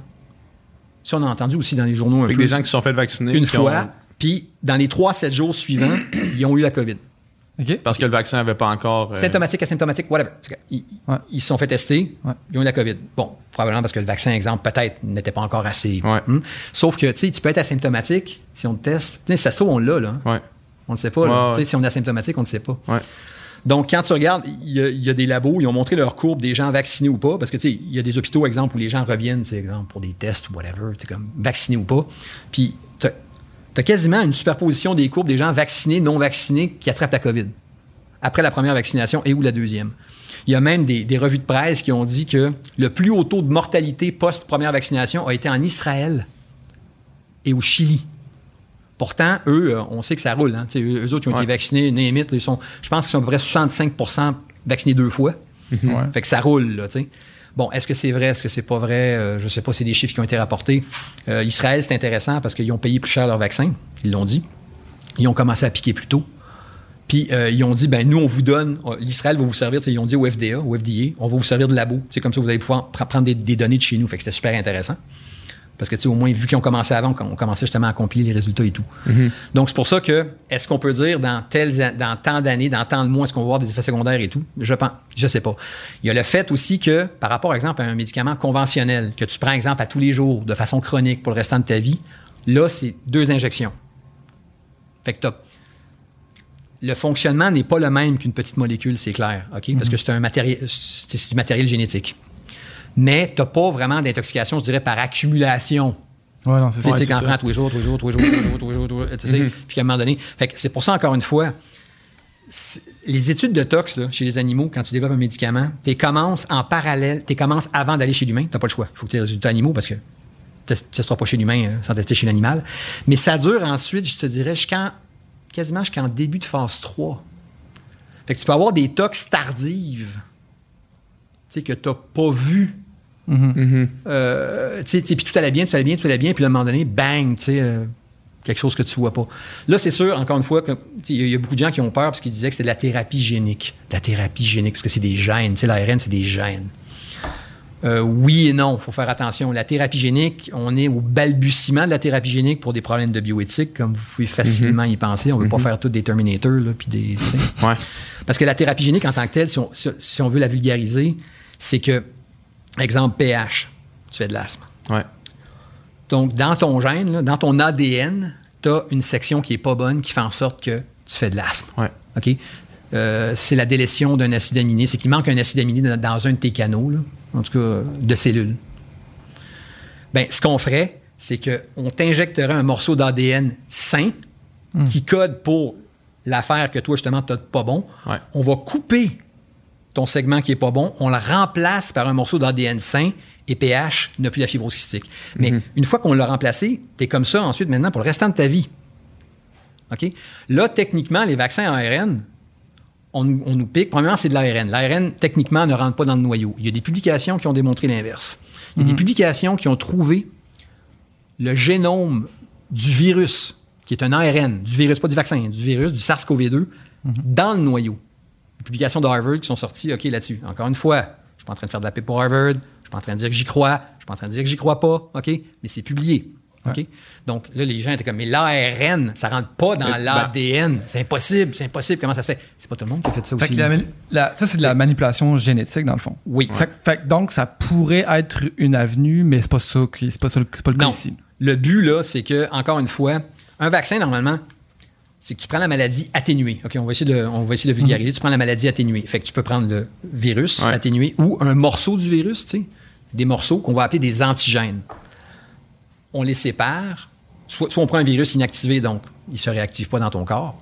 Géné- Il y a des gens qui disent que ça peut être réactivé, mais en tout cas, bon. On va prendre donc des débris cellulaires du virus, OK? Puis on va te les injecter. Ton système immunitaire va développer des anticorps et aussi des cellules immunitaires qui vont te protéger contre une agression postérieure de cette maladie-là, du virus en tant que tel. OK? Là, la différence, c'est qu'au lieu de prendre les antigènes directement, qui sont des protéines, on va injecter un ARN qui est un patron qui code pour la protéine. Fait que c'est une étape d'avant. Et on se sert de nos cellules pour fabriquer cet antigène. Et techniquement, d'après ce qu'ils ont dit, parce que la question, moi, que je me pose depuis le début, c'est l'ARN, justement, qu'on nous injecte. L'ARN, l'ARN, il reste combien de temps? Il reste combien de temps? Il reste combien de temps? Oh, il reste pas longtemps. OK, fine, je peux-tu avoir des données? Je peux-tu avoir des données? Je peux-tu avoir des Il reste données? combien de temps dans le corps? Ben, c'est ça. Ouais. Euh, euh, là, je pense Donc, le vaccin, il, il est efficace combien de temps? ben, Ça revient à voilà. ça. Ben, là, encore une fois, excellente question. Avant-hier, il y a eu un press release euh, que deux injections de Pfizer, finalement, fonctionneraient sur plusieurs années. Ouais, j'ai vu ça aussi. Bon. Est-ce que c'est vrai, est-ce que c'est pas vrai? C'est sûrement vrai par rapport aux résultats de l'étude. Ouais. À présent, Mais les résultats bon, de euh, l'étude sont ont même pas encore plusieurs années. ben, Ouais, c'est ça. ça. Mais l'étude qu'ils ont fait au labo, c'est un peu comme je vous disais qu'on a retrouvé le génome du virus dans le corps d'une personne. Comment ça se fait? Parce que la personne est arrivée en disant, d'ailleurs, parenthèse, je me sens pas bien, il avait déjà eu la COVID une fois. Puis Là, il y avait les mêmes symptômes cliniques. Ouais, il y avait les mêmes symptômes cliniques. Fait que là, ils ont dit, ah, c'est les symptômes cliniques, on dirait qu'il y a COVID aussi. On lui a fait un test nasopharyngé, rien. On lui a fait un test de sang, ils ont regardé les anticorps. Mais les anticorps sont pas discriminatoires. C'est pas parce que tu as des anticorps que tu te défends contre la COVID. hein. Il y a eu des tests qui ont été faits, il y a des gens qui ont été, avec tous les vaccins, euh, Astra, J&J, tout machin, qui ont été, on, on a, fait des sérologies pour voir si tu as développé des anticorps contre la COVID. Il y a des gens qui en ont très peu. Puis ça veut pas dire que si tu en as très peu, que tu ne défendras pas. Il y a des gens qui ont été asymptomatiques avec zéro anticorps ou presque. Puis il y en a qui ont été hyper malades avec plein d'anticorps. Mais donc, quand on parle du taux d'efficacité Ouais. du vaccin, Ça, encore une fois, c'est une un, excellente c'est un question. peu de trompeur parce que c'est pas ça marche, ça marche pas. C'est que la COVID va te frapper moins fort ou va te frapper différemment. Exactement. Fait que ça, encore une fois, c'est une, ex- une- une excellente question. J'écoutais un peu un paquet de scientifiques tu sais, sur la planète qui parlaient de ça, tu sais, des- sur l'efficacité. 80% 90% 60% on s'en fout, là. Il Ouais. faut regarder comment il est évalué. Si le fait est, si tu évalues sur le fait que tu prends 100 personnes sur vaccin, 100 personnes sur un placebo, puis que tu en as 80, euh, tu sais- mettons, tu en as 105 qui ont la COVID, puis que les 105 se trouvent être les 100 sur le placebo, puis mettons 5 sur le vaccin, mais que tes critères, c'est juste de dire, ils sont cliniquement corrects, le vaccin fonctionne à 95 Ouais. Si par contre tu doses, puis tu cherches vraiment à savoir est-ce que tu es asymptomatique, est-ce que tu l'as eu quand même, comme on disait tantôt, Ouais. tu peux l'avoir et être asymptomatique, tu peux contaminer quelqu'un. hein. Je veux dire, regarde, tu peux être asymptomatique, mais si tu me tousses dans, si tu tousses dans la face de quelqu'un qui n'est pas vacciné, d'ailleurs, ça aussi, ça a été démontré, by the way. hein. Quelqu'un qui est vacciné ou pas, qui est asymptomatique sur la COVID, a le même nombre de virus dans son arbre bronchial, c'est-à-dire tu sais, nez, bouche, poumon. Fait que c'est pas parce que tu as le vaccin que tu en as moins. Mais ça, c'est ça. je- trouve que c'est une des plus grandes confusions en ce moment. Là. Est-ce que, est-ce que le fait d'avoir été vacciné, je peux le donner quand même? Est-ce que si. Puis tu sais, tantôt tu faisais la liste des. Puis on n'est pas, on n'a pas arrêté sur ce, point-là, mais je trouve ça vraiment intéressant de. Parce que c'est ça le, le- le grand questionnement, j'ai l'impression, puis le- la grande confusion, c'est comme. euh, C'est une excellente question que tu as posée encore une fois. Euh, vous posez vraiment des super bonnes questions, c'est génial. Ouais. Non, mais c'est parce que c'est. Là, à un moment donné, il y a des gens. Oui, à TV, justement, ça. là. Euh, j'ai eu la COVID une fois, est-ce que j'ai une injection ou deux? Regarde. On en revient à ce qu'on disait tantôt. Moi, je vais appliquer ça bêtement et simplement. Puis attention, je suis pas clinicien, je suis pas virologue, je suis pas immunologue, je suis pas. Je suis pas en train de dire je suis rien, mais tu sais, je veux dire, je suis pas. J'ai pas une notoriété comme exemple le professeur Raoul. Tu sais, le fameux professeur Le français, Raoul. Oui, le français. Euh, ça aussi, on pourra en discuter si vous voulez. là. Euh, mais, Ouais. mais je veux dire, moi, je suis un scientifique de salon. Mais regarde, l'étude là, de Pfizer, exemple, ou Astra, ou des vaccins, ça dit deux injections. Mhm. Fait que il te faut deux injections. Que tu l'as eu ou Oui, non. mais j'ai une. Il te faut deux injections. OK? Et dans deux, trois ans, quand tout ça sera compilé, là, on va être capable de dire Ah, tiens, une injection était suffisante. Ah, tiens, tu sais, là, là, finalement, ils ont dit à AstraZeneca oui, hier, là, tu sais, finalement, euh, 45 semaines entre les deux injections, c'est c'est ce qui a donné de meilleurs résultats. Bon, fait que là, ça veut dire quoi? Les gens qui ont eu comme deux mois, c'est pas bon? C'est Parce que le protocole de l'étude clinique disait deux injections, je pense, séparées de trois ou quatre semaines.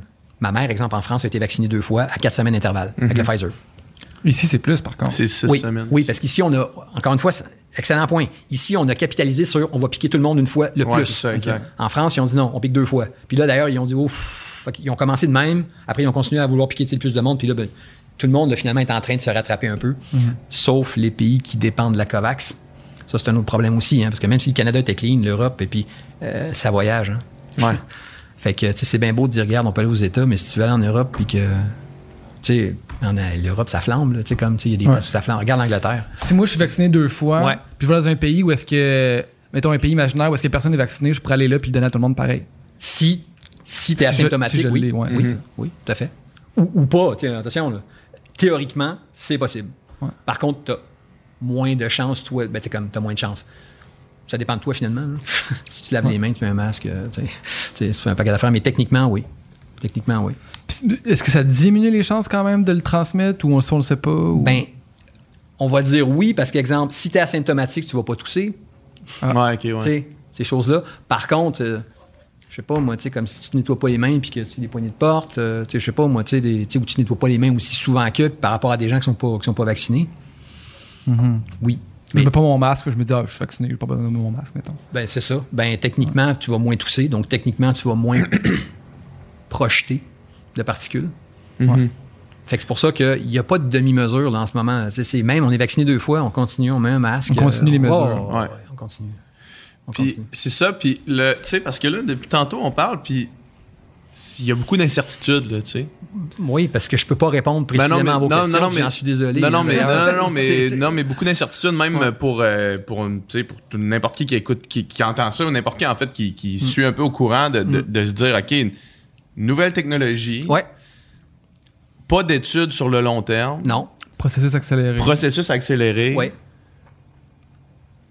Qui- Ouais, mais regardez les résultats, Quel est, quel Ça est- marche bien, là. Ben non, mais c'est ça, exact. Fait, que- fait que là, mettons, tombons de l'autre côté, puis, Ouais. tu sais, pourquoi est-ce que de un, ça a été euh, le, le ratio risque-bénéfice pour ça, c'est à quel point c'est positif? Puis de deux, euh, est-ce que maintenant, mettons, est-ce que avec Commençons par la première question, puis, puis restons là. C'est, c'est- c'est- c'est- pourquoi est-ce qu'il faut se faire vacciner maintenant? tu sais, euh, Puis, puis quelle a été la preuve du succès de ça? Puis pourquoi est-ce que le risque de développer quelque chose sur le long terme est minime là, comparativement à... Ou est-ce que c'est minime? Bonne question. Moi, je pense que c'est minime. À Ouais. présent, peut-être que dans un an, vous allez me rappeler ici en disant Regarde, j'ai une tentacule qui m'a poussé. Puis là, je Ouais. je saurais pas quoi vous dire. Ouais, ouais. Je pense que le risque est minime parce que, bon, il y, a- y y quand même aussi des études qui ont été faites. Bon, je, je vous l'ai dit tout à l'heure, c'est sur les animaux. Bon, les Ouais. animaux ne sont pas les humains, je suis d'accord. Ouais. mais il y a quand même, il n'y a pas rien non plus, OK? Euh, on a quand même des études cliniques qui ont été faites de phase 1, 2 et 3 sur plusieurs populations, plusieurs tranches d'âge. OK? On voit, exemple, que le taux d'hospitalisation est beaucoup plus faible. Euh, on voit que les personnes âgées décèdent beaucoup moins, malgré les langues sales qui vont dire que c'est normal, vu que ceux qui devaient décéder sont déjà mortes. Ça, je suis pas capable d'entendre ça, mais je l'ai entendu trop souvent. Mhm. Donc, moi, je pense que oui, il y a un net avantage. OK? On, on- on- on le voit, c'est clair. Mais répondre à la question, qu'est-ce qui va se passer dans un an, un an et demi, soyons positifs et disons qu'il ne devrait pas se passer grand-chose. Il y a des gens qui ne croient Mais pas. est-ce est-ce qu'il y a quand même du- de l'optimisme par rapport au fait qu'il va rien se passer? Bien sûr. Tu sais, j'imagine, parce que j'imagine que tous les scientifiques qui travaillent sur ça, sur les vaccins qu'ils ont développés, les, les- les- les tests, tout, j'imagine qu'il n'y a rien qui indique qu'il y aurait des complications que d'autres vaccins. Il y a quand même un pas. suivi sur les 3 milliards de personnes qui sont vaccinées à l'heure actuelle. C'est ça, c'est ça, c'est ça que je, le point que je voulais Quand tu regardes dans le temps, il- si tu regardes la vaccination qui a commencé, mettons, euh, on va dire janvier, mais en vérité c'est décembre, mais tu sais, comme janvier, Mhm. c'est quand même prometteur à date. Il n'y a pas de. Tu sais, euh, c'est un peu comme. Ben, c'est un peu comme la question avec euh, les thromboses, avec l'AstraZeneca. Euh, je veux dire, euh, Ouais. le ratio, encore une fois. euh, Et minime, là, c'est oui, minime, minime, minime. Puis, tu sais, avec des risques, là, comme il disait, qu'une femme qui prend la pilule contraceptive a plus de chances de faire une thrombose, de prendre l'avion. Juste de prendre l'avion, vous avez plus de chances de faire une thrombose, et ainsi de suite. Ma sœur l'a pris. Puis ma sœur était dans la tranche d'âge, puis ma sœur va super bien. Elle a pris les deux doses. Attention, ma sœur, c'est ma sœur. Il y a eu des décès. C'est un décès de trop. C'est oui. absolument regrettable. OK? C'est vraiment regrettable. C'est pas normal. Mais c'est beaucoup moins de décès qu'il y aurait sans vaccination. Je pense que oui, définitivement, on le voit, là. On le voit. Et c'est ce qui va permettre de retourner éventuellement à une vie normale. À présent, la vaccination n'est pas la seule chose à souligner. Mhm. Euh, je pense qu'on ne parle pas assez des traitements à l'hôpital. Euh, Docteur Quash disait qu'on construisait l'avion en volant. Ouais. Euh, elle a tout à fait raison. Moi, je pense qu'au niveau clinique, les soins qui sont prodigés, Qui sont administrés aux gens qui ont- ils ont, qui ils ont sont vraiment atteints de la COVID. amélioré ça là, de façon extraordinaire, ne serait-ce que l'intubation, comment placer les patients. Et- et- Si on vivait le début de la pandémie aujourd'hui, Ouais. on éviterait Je- une catastrophe sûrement. là. Juste avec les. J'ai les- tendance à croire que oui, encore une fois, je suis pas clinicien, là. C'est pas que je ne vais pas mouiller, mais je je suis pas clinicien, mais moi, je pense que oui. Mhm. Maintenant, y a- ah, les médecins arrivaient avec ça en disant, ah, tu sais, ben, entre guillemets, disaient, euh, au départ, ils pensaient que c'était ben, un genre de grippe, là, puis non, pas du tout. Puis tout de suite, ils se sont adaptés très, très vite, puis on voit maintenant que ça marche très, très bien. Mhm. Euh, là, ensuite, bon, ben là, les, les- les différents traitements, il y a Pfizer, euh, je pense, puis Merck qui sont en phase 3 avec un antiviral, pilule orale, qui baisse ta charge virale de 50% pour, les, pour par exemple, te soigner à la maison. Sais, c'est-à-dire, parce que qui dit seringue dit professionnel de la santé, un vaccin. Ouais. Tu n'as pas le choix d'aller dans un centre de vaccination. Tu peux pas t'auto-administrer. C'est pas comme exemple euh, de l'insuline. Ça, ça serait une pilule, euh, plus pilule. euh, une fois que tu l'as, tu prends ça, puis ça exact. Puis ça va devenir, en guillemets, tu vas traiter ça, en guillemets, un peu comme une grippe. Tu restes chez vous, Ouais. tu, tu prends ça, Ouais, ouais. ça baisse ta charge virale, puis t'attends, puis à un moment donné, bon, ben, tu sais. Là, les résultats semblent prometteurs. C'est un antiviral, donc ta charge est moins grande, virale dans le sang, et ainsi de suite. Mhm. Puis j'imagine que des études pour des choses comme ça, en ce moment, il y en a plein. Là. Oui, il y en a plein. Euh, je pourrais aussi dire que euh, vous avez entendu parler probablement d'études euh, qu'il y a eu à l'Institut cardio, la colchicine? Non. Euh, c'était quelque chose de bien, ça. Parce que, bon, euh, ça, c'est un peu pour reprendre ce que disent beaucoup de gens. il y a probablement, avec le nombre de médicaments qu'on a sur la planète, là, il y en a sûrement qui existent qui pourraient aider. Bon, il y a l'hydroxychloroquine, il y a des gens qui disent que ça marche, des gens qui disent que ça marche pas. On a entendu des choses absolument aberrantes sur l'hydroxychloroquine. C'est quand même un médicament qui est pris par plus de 2 milliards de personnes par jour. 2 milliards de personnes par jour? Oui, c'est un antimalarien pour le paludisme. Ok. En Afrique, ils en prennent depuis qu'ils sont nés. Moi, j'ai un de mes chums qui est béninois, il me dit Moi, FX, je pop ça comme des Smarties depuis que je suis né.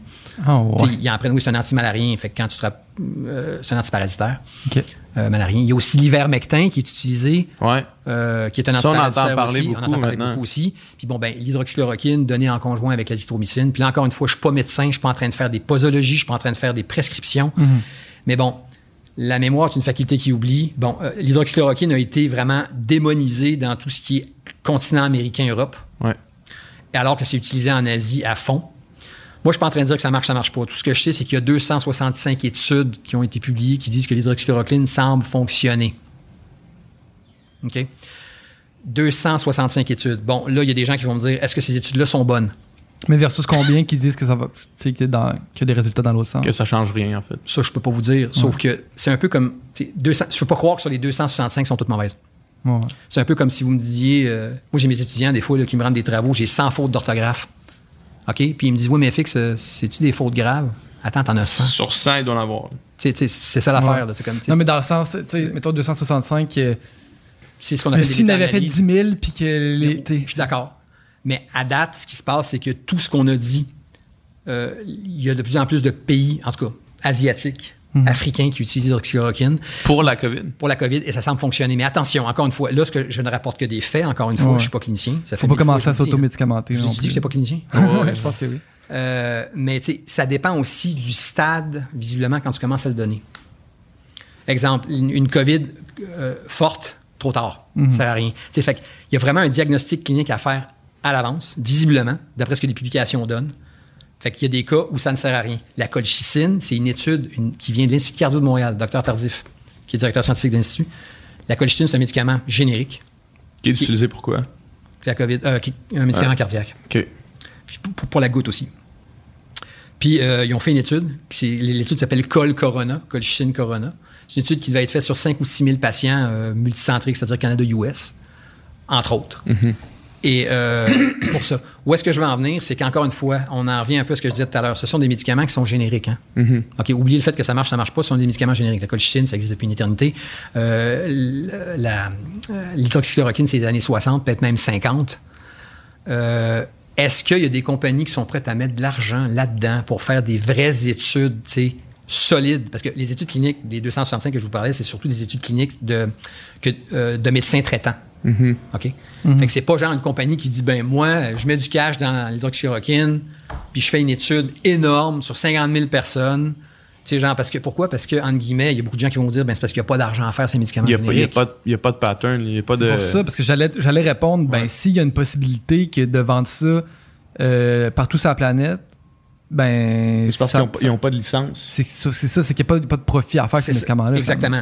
Fait que, euh, tu sais, là, encore une fois, je sais que ce que je viens de dire, c'est facile à dire. Ouais. C'est plus compliqué que, c'est comme, que de crier ciseaux. C'est clair, c'est comme ça se fait pas comme ça. Sauf que moi, je pense que, regardez bien, on utilise le- la dexaméthasone, qui est un anti-inflammatoire pour la COVID, justement pour euh, ceux qui font de l'inflammation au poumon à mort. C'est utilisé. Ça semble fonctionner, mais ça, c'est pour des cas graves. C'est comme quand, quand, quand tu as la tempête de cytokine, là, soit, aux soins intensifs puis tu n'arrives plus à respirer. là, ils peuvent donner euh, aussi euh, des corticostéroïdes, qui sont des anti-inflammatoires puissants. Ça aussi, c'est un vieux médicament qui existe. Mais est-ce qu'il y a des études sérieuses qui sont en train d'être faites sur ces médicaments-là? Ben, je disais qu'à Oxford, il était en train de, de commencer un- une grosse étude euh, clinique sur euh, un de ceux que tu as nommé, là, que j'ai oublié le nom. Ivermectin. Hmm. Puis Ça, c'est, ça, ça. Ouais, ça se passe en ce moment. Il y a des études qui sont faites, c'est pris au sérieux quand même. Oui, tout à fait. Mais c'est parce que, tu sais, on a Parce diabolisé... que ce qu'on, a- ce qu'on entend maintenant, mettons, tu sais, il y a, y a- y a quand même un courant euh, euh, dans le, le- le- le dark web là, de, de, de dire qu'on on essaie de taire puis de censurer ceux qui proposent justement des alternatives euh, comme ça. Par, sous prétexte qu'il n'y a pas d'études sérieuses qui sont faites, mais c'est pas vrai. Il y a- des, c'est pris au sérieux ces, ces alternatives-là. C'est une excellente question. Moi, je pense que les études, en tout cas, justement, les 260... J'ai pas lu les 265, là, mais j'en ai lu une coupe. Mhm. Euh, c'est des études, puis encore une fois, je suis pas clinicien, Ouais. mais je veux dire, tu sais, qui sont faits selon les règles de l'art. Mhm. Tu n'auras jamais une étude sur 100 millions de personnes. Mais non, ça arrivera Fait pas. que ton échantillonnage sera peut-être pas statistiquement représentatif d'une population mondiale. OK? Je veux dire, euh, on a vu, exemple, qu'en Afrique, il y a beaucoup moins de décès sur le continent africain que, exemple, Amérique du Nord. On dirait que les continents très industrialisés on en ont mangé toute une. Mais OK, on est c'est une question de comment les chiffres sont rapportés ou c'est une question de, Oui, de vraiment. de- Mais aussi, moi, exemple, j'ai des étudiants africains, j'en ai beaucoup, Ouais. qui m'ont dit FX, la COVID, c'est une maladie de blanc. Ah. Parce que, mettons, leur famille, puis. euh, eux, ils, ils disent nous, nous, nous, on circule. OK? Ouais. Puis attention, je veux pas partir de rumeurs en disant ce que j'ai dit. Je sais qu'on est en 2021, on n'a pas le droit de dire c'est une maladie de blanc. Je suis désolé, j'ai pas voulu offenser personne. Non, c'est correct. c'est lui qui t'a rapporté des, ces mots. C'est ça, exactement. Il m'a rapporté ces mots. Et euh, puis, tu sais, il me disait ça. Il dit Nous, on a, tu vois, presque personne avec des masques et tout. Alors, est-ce que les chiffres. Moi, je suis pas en train de dire qu'il se passe rien en Afrique. C'est pas, pas ce que je suis en train de dire non plus. Mais il semblerait qu'il y a aussi une question génétique là-dedans. Hmm. Visiblement, euh, en tout cas, au niveau moléculaire, le récepteur sur lequel se fixe le, le- le- virus est moins présent chez les Africains. Donc, ils sont moins Mhm. contaminés. Ça, c'est ce qu'on dit jusqu'à ce que ce soit infirmé par une autre Ouais. étude. Donc, ton hypothèse, ça serait. Ton hypothèse, ça serait plus ça ou ça serait le fait que la grande majorité prennent des antimalariens puis Ben, peut-être ils un. prennent des antimalariens aussi, comme je vous dis, depuis très longtemps. Ouais. OK? Puis d'ailleurs, l'histoire de toxicité, là, on disait qu'il y a eu 10% de mortalité. Là. Euh, 10% de mortalité sur l'hydroxychloroquine, ça veut dire que sur les 2 à 4 milliards de personnes qui en prennent par jour, il y aurait 200 millions de personnes qui mourraient par jour. Je pense qu'on le saurait.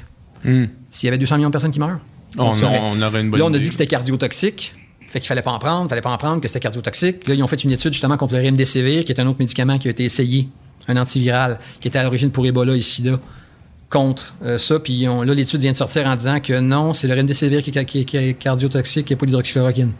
Sauf qu'encore une fois, c'est une étude qui, à mon avis, est faite bien. C'est parce que les résultats, il faut les regarder. Là. Euh, quand les chiffres sortent, quand les gens vous disent des choses, c'est pas des discussions de bar. Là. On prend une une question d'opinion. puis, euh, Ouais, ouais. sais, faut regarder comment ça a été fait, faut regarder les protocoles expérimentaux, faut regarder euh, Ouais. tout ça. Ouais. Fait que c'est à peu près ça. là. Mais n'empêche que, tu sais, mettons, en ce moment, sur le vaccin, tu dis, on peut pas faire d'études sur 100 millions de personnes, mais là, en ce moment, il y a la moitié de la planète, finalement, qui a été ça. piquée. C'est ce qu'on appelle les études de pharmacovigilance, c'est-à-dire sur la population. Ouais. en ce moment, je veux dire, c'est pas une étude, mais c'est juste, on pique le monde, puis là, la moitié de la planète est piquée, puis il y a pas, euh, c'est pas l'hécatombe, je veux dire, c'est pas. Tout à fait. euh, Tout à fait. Ça se passe bien. Tout à fait. Ça se passe très bien. C'est pour ça que je disais, même tantôt, on, on aurait dit qu'il y avait moins de. Ou alors, tu sais, ça a été plus rapporté pour l'étude clinique. Euh, mais, moi, j'entends, euh, oui, des gens, vous avez sûrement des, des collègues, des amis qui ont été vaccinés avec la- avec l'AstraZeneca qui ont été peut-être un peu plus mâchés à la première injection. Moi, ma soeur, elle m'a dit, tu sais, la première injection, genre, euh, petit bouillon de poulet, euh, petit frisson, Ouais. grippe, couverture, un petit peu euh, 24 heures. Là. Ouais. La deuxième, rien. Euh, moi, je sais que ma deuxième injection, là, j'ai eu un peu de fatigue, je pense. Je dormais plus, plus longtemps. de Mais, mais, mais ça, c'est c'est. c'est- c'est au cas par cas aussi. Hein. c'est parce que c'est minime. Moi, moi, je trouve que. D'appeler ça, d'appeler ça effet secondaire, je trouve ça rough un peu, tu sais. Ouais. Ben, moi, euh, moi, mettons, tu sais. euh, tu sais, la sensation d'avoir mal dans le bras quand Oh, tu t'es ouais. fait vacciner. Ouais. Ça, moi, je dis toujours ça, là, à chaque fois, que, chaque fois que je me fais vacciner, Mm-hmm. c'est le même feeling qu'être raqué. Ouais. Tu sais, mettons, quand tu viens d'aller au gym puis tu Exact. viens de faire des épaules, tu sais. Fait que si tu te fais vacciner, tu fais genre, ah, man, j'ai mal au bras. Genre, Ouais. mal au bras, c'est comme, t'as-tu été raqué déjà? Parce que moi, c'est ma vie au complet, là. Mes jambes se sentent comme ça 24 heures sur 24, là, Ouais. tu sais. C'est ça pour vrai, mais tu sais, c'est des effets secondaires. On s'entend que c'est pas. euh, si c'est ça le pire Mais- qu'on va avoir avec le vaccin, on s'entend qu'on les est- effets placebo sont très forts. hein. Ben aussi, c'est ça. Quand euh, tout le monde dit la deuxième dose, elle frappe, la deuxième dose, elle frappe, ça se peut que la deuxième dose, elle te frappe. Il y a des gens qui vont dire que l'effet placebo, c'est 40% hein. Hmm. Et puis que les médicaments, c'est 50% d'efficacité. Hmm. L'effet placebo sur une planète. C'est discutable, mais je me rappelle, on avait assisté à des conférences, puis il y a des gens qui disaient ça. C'est puis c'est vrai d'ailleurs que les médicaments, c'est d'ailleurs c'est pour ça, exemple, que, exemple, pour le cholestérol, ben vous, ça va être un tel, puis vous, vous avez du cholestérol, ça va être un autre parce que vous, vous acceptez pas celui qui prend, vous êtes moins tolérant. sais. Mhm. C'est pour ça qu'il y a plusieurs sortes de médicaments euh, adaptés aux gens. Mhm. Mais là, le vaccin, on n'a pas toujours ce de, choix-là. Le but, c'est toujours de battre le placebo, dans le fond. C'est Oui, ça, oui, quand on fait une oui, étude. oui, c'est sûr que si jamais tu n'es pas supérieur au placebo, ça va pas bien. là. Non, c'est ça. ça va vraiment pas t'es pas un médicament très efficace. Ben là, un peu le problème qu'on a à l'heure actuelle, c'est intéressant, c'est que sur les, les études cliniques qui sortent pour les nouveaux vaccins, ils ont de la difficulté à recruter. Pourquoi? Parce qu'il existe maintenant des vaccins contre la COVID. Puis la plupart Puis, des gens sont déjà vaccinés. Exactement. Ah ouais, fait que les populations ensuite euh, intéressantes, c'est-à-dire qui sont plus sensibles, plus âgées, ben eux ont déjà été vaccinés deux fois puis ils veulent pas faire partie d'une- d'une d'une autre étude. Ouais. Puis ceux qui sont pas vaccinés, c'est parce qu'ils veulent pas se faire vacciner. ça, Oui, ça, il y en a. Mais ça, d'ailleurs, ben, c'est d'ailleurs, c'est à cause de ça, probablement, qu'on va avoir. Puis là, je suis pas en train de critiquer les antivax, là. Bon, on peut les critiquer. On peut les critiquer. nous oui, on peut les critiquer, mais Pas je de dire, problème avec ça. les- on- ce qu'on voit, c'est les poches, visiblement, de recrudescence à l'heure actuelle, là, qui remontent, c'est ceux qui sont pas vaccinés. Mm-hmm. En Angleterre, euh, ils ont été vaccinés AstraZeneca euh, 60% deux fois. Les poches, justement, eux, eux autres sont à 20 000 cas par jour, là. hein. Ah ouais? Oui, ils sont à 20 000 cas par jour. Puis euh, ça semble être, bon, encore une fois, c'est de l'information, c'est du press release, j'ai pas les vrais chiffres, ça semble être les gens qui sont pas vaccinés. Donc, la solution à court terme, c'est de vacciner tout le monde. Ben, c'est ça le problème, parce qu'on dirait que c'est tellement une. Tu sais, oui, c'est une décision individuelle, mais en même temps, c'est tellement collectif comme décision, au sens où si. Parce que j'entendais un, un biologiste. euh, j'entendais un biologiste euh, sur l'évolution, qui est spécialisé sur l'évolution, qui disait que les virus, plus ils ont du temps à se développer, à évoluer, plus à amener notre- le vaccin, il servira plus à rien, là, tu sais. Ils vont muter. Euh, Ils notre, vont- notre génome est constitué de vieux restants de virus de plusieurs générations. Ton ADN, là, il y a à peu près 20 Mm-hmm. de tes gènes, c'est des vieux virus, comme qui sont transmis depuis Hmm. génération en génération. Euh, le virus aussi, un virus, c'est pas compliqué, ça veut contaminer. Un virus, c'est un parasite, OK? Il reste chez une espèce tant qu'il peut te contaminer. Il peut pas, il mute. Mhm. Il peut plus, il change d'espèce.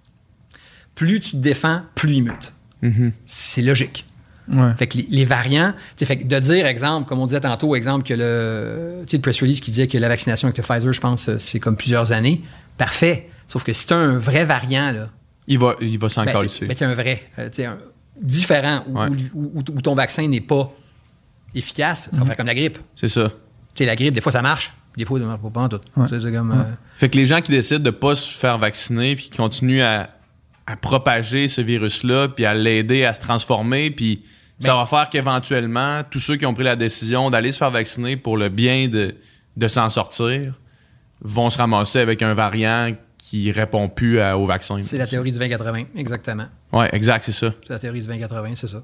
Fait que c'est sûr que. Mais tu sais, je comprends aussi, il y a des gens, tu sais, comme. Parce que c'est démontré, tu sais, comme dans l'histoire, que quand tu as à peu près 75-80% d'immunisation, tu, peux, tu peux endiguer, tu sais, comme, tu sais. Ouais. Euh, fait qu'il y a des gens peut-être qui attendent ça. Moi, Exemple exemple. qu'on soit rendu à 80%, qu'ils fassent Ouais. ben, moi je vais rester dans le 20 puis sauf que si tout le monde pense de même, personne ne se fait vacciner. Je vois l'école de mon fils, c'était. euh, sais, comme l'école, bon, ils obligeront jamais à vacciner. Par contre, ils peuvent très bien dire, bien ceux qui sont pas vaccinés, tu sais, exemple, si le 75% deux doses n'est pas, est pas atteint fin Mm-hmm. août, là, comme, comme tout le monde veut, comme pour l'ouverture de la frontière, exemple, Ouais. ben euh, tu vas suivre tes cours à distance. Fait qu'ils t'obligent pas à te vacciner, Ouais. mais sais, c'est un Ouais. peu comme genre pile je gagne et face tu perds. Ouais. c'est un peu comme t'as Ouais, comme ouais. pas le choix. Mais je Ouais. pense que c'est une bonne chose de le Ben, faire. Ben, c'est nécessaire parce que sinon, on va, on va se ramasser avec. Puis, euh, justement, cette personne-là que j'écoutais, qui disait que, que si on n'agissait pas, si on n'atteignait pas l'immunité rapidement, on pouvait être pris avec ça pour le reste de notre vie, là, la COVID. Puis la COVID, c'est quand même un virus qui est destructeur Oui, comme on le connaît maintenant, Oui. puis qui pourrait muter jusqu'à l'être encore plus. Exactement. Ouais. Puis l'affaire, c'est que euh, une grippe, mauvaise année au Canada, si vous avez 6 à 8 000 morts par année. Puis là, on est déjà à 11 150 juste au Québec pour la COVID. Donc, c'est pas une grippe, là. Ouais, c'est ça. C'est pas une Puis en plus, c'est qu'on on a. La, la grippe, qu'on est à 8000 morts, on n'a aucune mesure pour, le- pour essayer de la. On met pas de masque, on se lave pas les mains à l'épicerie. Puis là, on est à 11 000 Oui, morts, puis on a tout fait pour. C'est comme si on. C'est comme si on disait, tu sais, il y a du monde qui dit, il y a plus de monde qui meurt sur la, sur la route, mais c'est comme si on disait, OK, on, on arrête de prendre nos chars. Là, les, les morts sur la route vont descendre, tu sais, c'est sûr. Oui, tout à fait. Ouais. Ben d'ailleurs, euh, ce que vous venez de dire, intéressant, hein, recrudescence justement euh, aux États-Unis. Euh, il y a une stagnation au niveau des, euh, des contaminations. Ouais. Tu sais, Ça, ça baissait, ça baissait, ça baissait. C'est dans les États qui sont pas vaccinés. Ouais. Et aussi, il y a une recrudescence de la grippe, du rotavirus, c'est-à-dire des gastro, parce que les gens ont ont enlevé le masque. Ah ouais, c'est ça. Le monde recommence Oui. à attraper des C'est shit. pas juste la COVID qu'on transmet. Non, fait que là, là, ça veut dire que si on n'a pas de masque, euh, tu sais, comme là, la grippe pourrait éventuellement revenir. Mhm. Deuxièmement, en plus, cet hiver, parce que tu te rappelles, cet hiver, là, il y avait peur. Hein? Il Ouais. avait dit, mon Dieu, s'il y a la grippe cet hiver, ça c'est Finalement, vrai, il- ça aurait été l'enfer. là. Ouais, eu la finalement, il grippe l'avait plus, pas. Finalement, on ne l'a pas. Le masque, je pense, a beaucoup, beaucoup aidé. Ouais, Moi, c'est je pense sûr. sérieusement même que, tu sais, euh, je pense que tu as plus de risque d'attraper une, une gastro en allant faire ton marché de fruits et légumes, tu sais. Ouais. Euh, Moi, il y a des affaires que, il y a des affaires que, que, que, que je vais juste Gardez le masque. plus faire.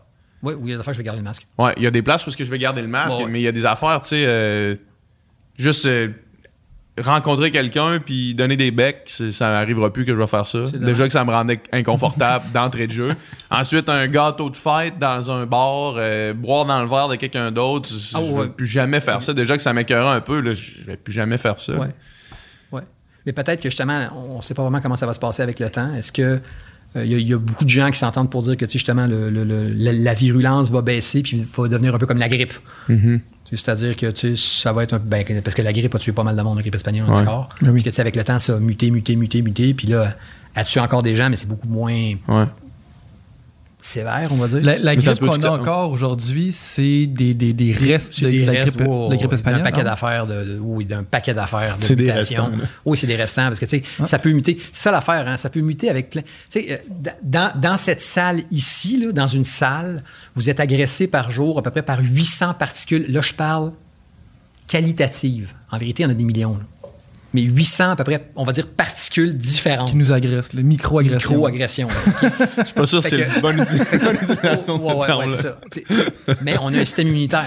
C'est des microbes. C'est des Oh, microbes. Ouais, c'est ça, t'as- c'est des t'as microbes, raison, être man. des- bactéries. tu fait euh, peux avoir aussi des, des mutations qui. La mutation n'est pas nécessairement de virus à virus ou tu sais, de ci à ça ou de. Il y a un paquet de. tu sais, Il y a un brassage, il y a une soupe là, qui, Mm-hmm. qui se fait. Fait que probablement qu'avec le temps, ça devrait baisser de virulence. En tout cas, c'est c'est ce qu'on veut. Parce que là, tu sais, à date, là, tout le monde a dit on a le vaccin, c'est beau.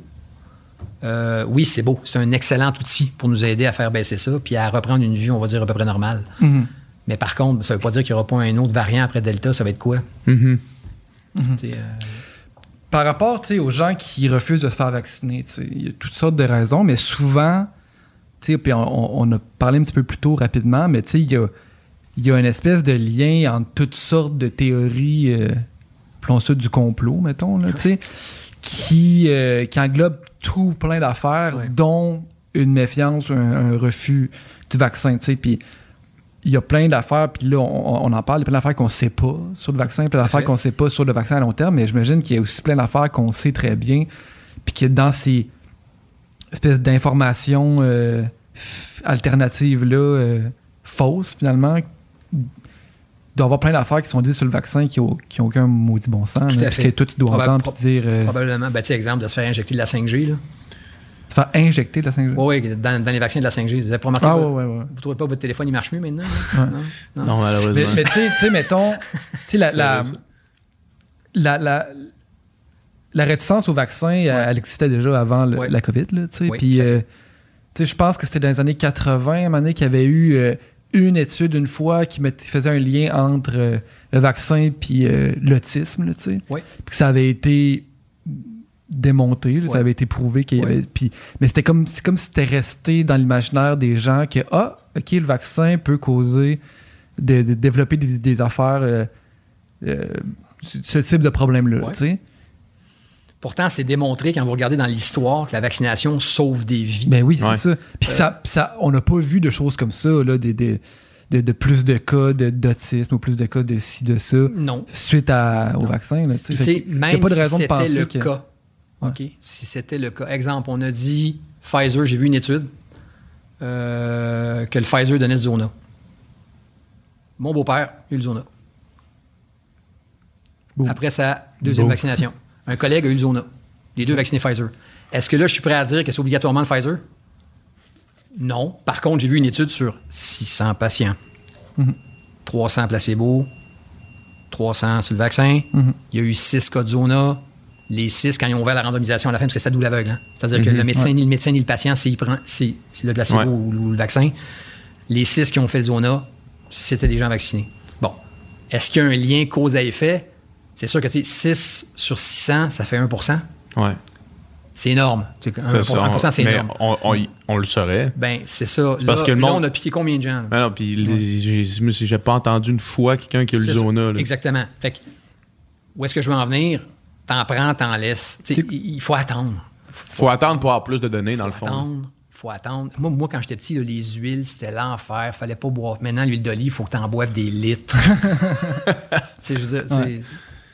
Mais dans le fond, c'est ça, parce que faut attendre pour plus de données sur un million d'affaires. Exact. Mais la seule affaire qu'on sait réellement, tangiblement maintenant, Ouais. c'est que c'est ça qui nous a permis de sauver des millions de vies. là. exactement. Tu sais, that's it, là. La vaccination, moi, c'est ça que Ça, c'est ce qu'on sait maintenant, c'est ça. Puis ça, on le sait directement. là. Puis hélas, c'est des discussions que j'ai souvent, exemple, quand j'allais chercher mon fils à l'école quand il était plus petit, parce qu'il y a des parents qui sont anti-vax. Puis c'est correct, là, je veux dire, tu sais, comme, ben c'est correct. Je suis pas là pour les ostiner, mais tu sais, euh, je suis désolé, ça sauve des vies. Ouais. Moi, c'est sûr, dans mon temps, dans mon temps, temps grise, Dans les années 20. Ben, j'en ai 20, là. Euh, euh, il n'y avait pas ces vaccins-là. Fait que, tu sais, ma mère, oh, il y a, il y a picote à l'école, va à l'école. Va prendre la picote. Va- la ouais. c'est ça. La coqueluche, tu sais, les maladies d'enfants. Ouais. Maintenant, ben, moi, mon fils a été vacciné au complice parce que il- il- mon fils a 16 ans, Mm-hmm. il, il a eu tous les vaccins. Mais moi, je sans dire que je suis pro-vax, je suis pas anti-vax, loin de là. Tu as besoin de traitement, fais-le. Les médicaments, si tu en as besoin, prends-les. Bon, là, on pourrait faire partir un autre débat qui durerait plus qu'une heure et demie sur la surconsommation de médicaments. Ça, c'est Ouais. autre chose. Ça, c'est sûr que ça existe. Oh, Ouais. Oui, tout à fait. Puis il y a des gens aussi, Ouais, parce l'inverse. parles- S'il n'y a pas de médicament, je veux un médicament, je veux absolument un médicament. Puis si vois un médecin qui te prescrit rien, je vais aller en voir un autre jusqu'à ce qu'il me prescrive quelque chose. Ouais. Ça, c'est autre chose. Ouais.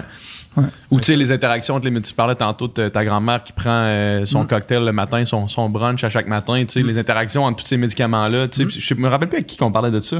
Qui disait que finalement, dans, dans ces médicaments-là, ça se peut qu'il y en a qui ne servent plus à rien parce qu'ils n'interagissent pas avec les autres. Exactement. comme- Ou alors, tu sais, qu'ils antagonisent, ou ils agonisent, ou tu sais, ils synergisent pas, ou ils. Ouais, ouais. tout à fait. Ouais. Même- dans l'alimentation. Ouais. Il y a des médicaments, tu sais, qu'il faut pas que tu prennes, exemple, c'est écrit avec du lait, ou il faut que tu prennes avec de la nourriture ou pas. ou, Ouais. euh, tu sais. Puis les Prends gens- pas ton fer avec du lait, prends pas ça. Regardez, euh, tiens, étude Ouais. clinique, là.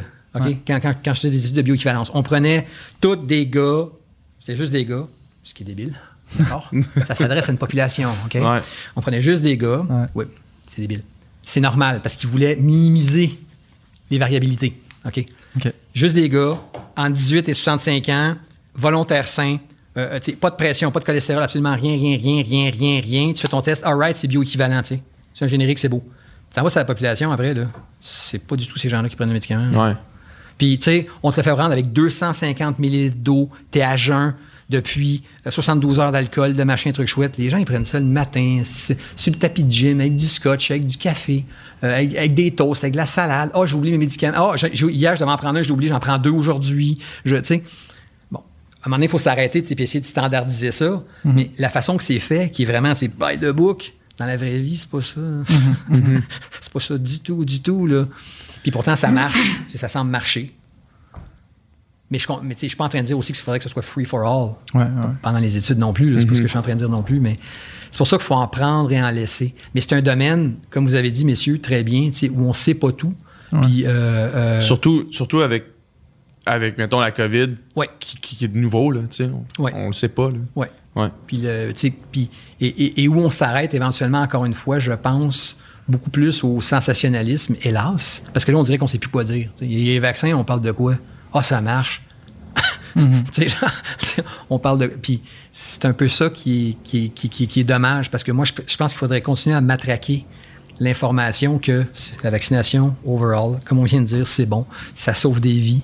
Puis que c'est avec ça qu'on va. oui. À l'heure actuelle, c'est les armes qu'on a. La vaccination, les thérapies cliniques sont utilisées. C'est pas, c'est pas, c'est dire qu'il y aura pas d'autres armes qui vont arriver. Il y en aura plein. C'est ça. C'est pas dire qu'on c'est pas dire qu'on va pas pouvoir trouver justement un médicament alternatif qu'on utilisait pour autre chose, qu'éventuellement il va y avoir des études qui vont Ça, prouver que ça fonctionne. sais. vraiment excellent. Mais comme Ouais. je vous dis, il faudrait faire les études pour ça.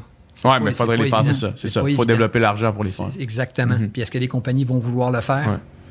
Mais je lisais que ça s'en venait. Je lisais que justement, comme Oxford s'est embarqué là-dedans. Oh, oui, euh, ben, ce serait une excellente chose, là. Mhm. Puis Oxford, les gens, puis bah, tu sais, la communauté scientifique disent, ah, ça vient tout d'Angleterre. L'Angleterre nous disait comment faire, mais c'est eux qui ont eu les plus hauts taux de contamination, puis tu Mhm. sais, comme des hauts taux de mortalité et tout. Tu sais, c'est un peu comme cordonnier mal chaussé, finalement. Ouais, ouais, ouais. Mais ça, oui, mais ça, Ça discrédite pas Oxford, j'imagine. exact. Ben, pour moi, non. Ouais, c'est pour, ça. pour moi, non. Exact. Il y a de l'homme, il y a de l'hommerie, comme je l'ai dit. Mhm, C'est comme une standardisation de protocole. Ouais. Le problème avec le vaccin, c'est qu'on dirait que quand ça fonctionne, on n'en voit plus l'utilité. Tu sais, mais, Ouais. mais mettons ma grand-mère biologique, là, tu Ouais. sais, que j'ai pas connue, elle est morte de la polio, Ouais. v'là 60 ans. là. La polio, il n'y a plus personne qui meurt de la polio aujourd'hui parce Non. que Ben, il y a des traitements, ou presque, là, mettons ici. bien industrialisé. Tu sais, il y a un traitement, il y a eu un- je pense que c'est un vaccin, justement, tout à fait. Qui fait que maintenant, justement, c'est plus, euh, c'est plus, c'est plus un danger, là, mourir de, la, de la polio, vraiment Mhm. pour, pour nous autres, là, tu sais. Mais, euh, fait que, tu sais, c'est comme si c'était plus un danger. Fait que- mais, même chose pour la COVID, j'ai l'impression que, mettons, quelqu'un qui se dit, ben là, tu sais, pas besoin de me faire vacciner, il y a presque plus de cas, euh, c'est fini, la COVID, tout ça. Ouais, c'est parce de- que ça fonctionne. Il parlait de 75 fait qu'on est quasiment là, j'ai plus besoin Ouais, c'est ça. C'est, c'est comme, ben. Puis je pense qu'à un moment donné, il y avait eu une, une hausse dans les cas de. de. de, de, pas la, ben, la varicelle ou le. Comment t'appelles ça? le- en tout cas, pa- parce que justement, comme c'était de moins en moins commun, ben, on me dit, ben, je n'ai pas besoin de me faire vacciner pour Mhm. ça. Oui, tout à fait. Ben, c'est- regarde, c'est pas oui, commun. Puis on, on, voit plus le là. danger. Fait qu'on on, on, on se, on se prépare pas, tu sais, on, on fait pas attention. Oui, puis tu as d'autres puis- pays, à l'inverse, exemple, qui vivent, exemple, avec la, avec la tuberculose. Mhm. Tu sais, Il y en a en masse. Puis eux, ils voient, ils voient les résultats de COVID qui sont, pour eux, c'est comme c'est quasiment.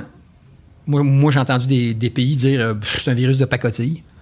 Sais, nous, on vit avec la tuberculose, puis c'est ouais. comme ce qui est beaucoup plus euh, contagieuse, puis Ouais, dangereuse, puis c'est comme qui nous fait rentrer à l'hôpital plus, puis fait que c'est ça aussi le problème, c'est de faire accepter ça au niveau mondial aussi. Mhm. Encore une fois, c'est du deux vitesses, là, les pays de la COVAX. Moi, j'ai ceux-là doivent se faire vacciner. Regardez l'Inde, Ouais, ouais, ouais, l'Inde, l'Inde, la marde est pognée en Inde. c'est le cas de le dire. Ouais. C'est le cas de le dire, ouais. Mhm. Avant euh, qu'on termine, je veux Ouais. parler. Moi, je suis, euh, je suis, je suis vegan euh, dans la vie. là.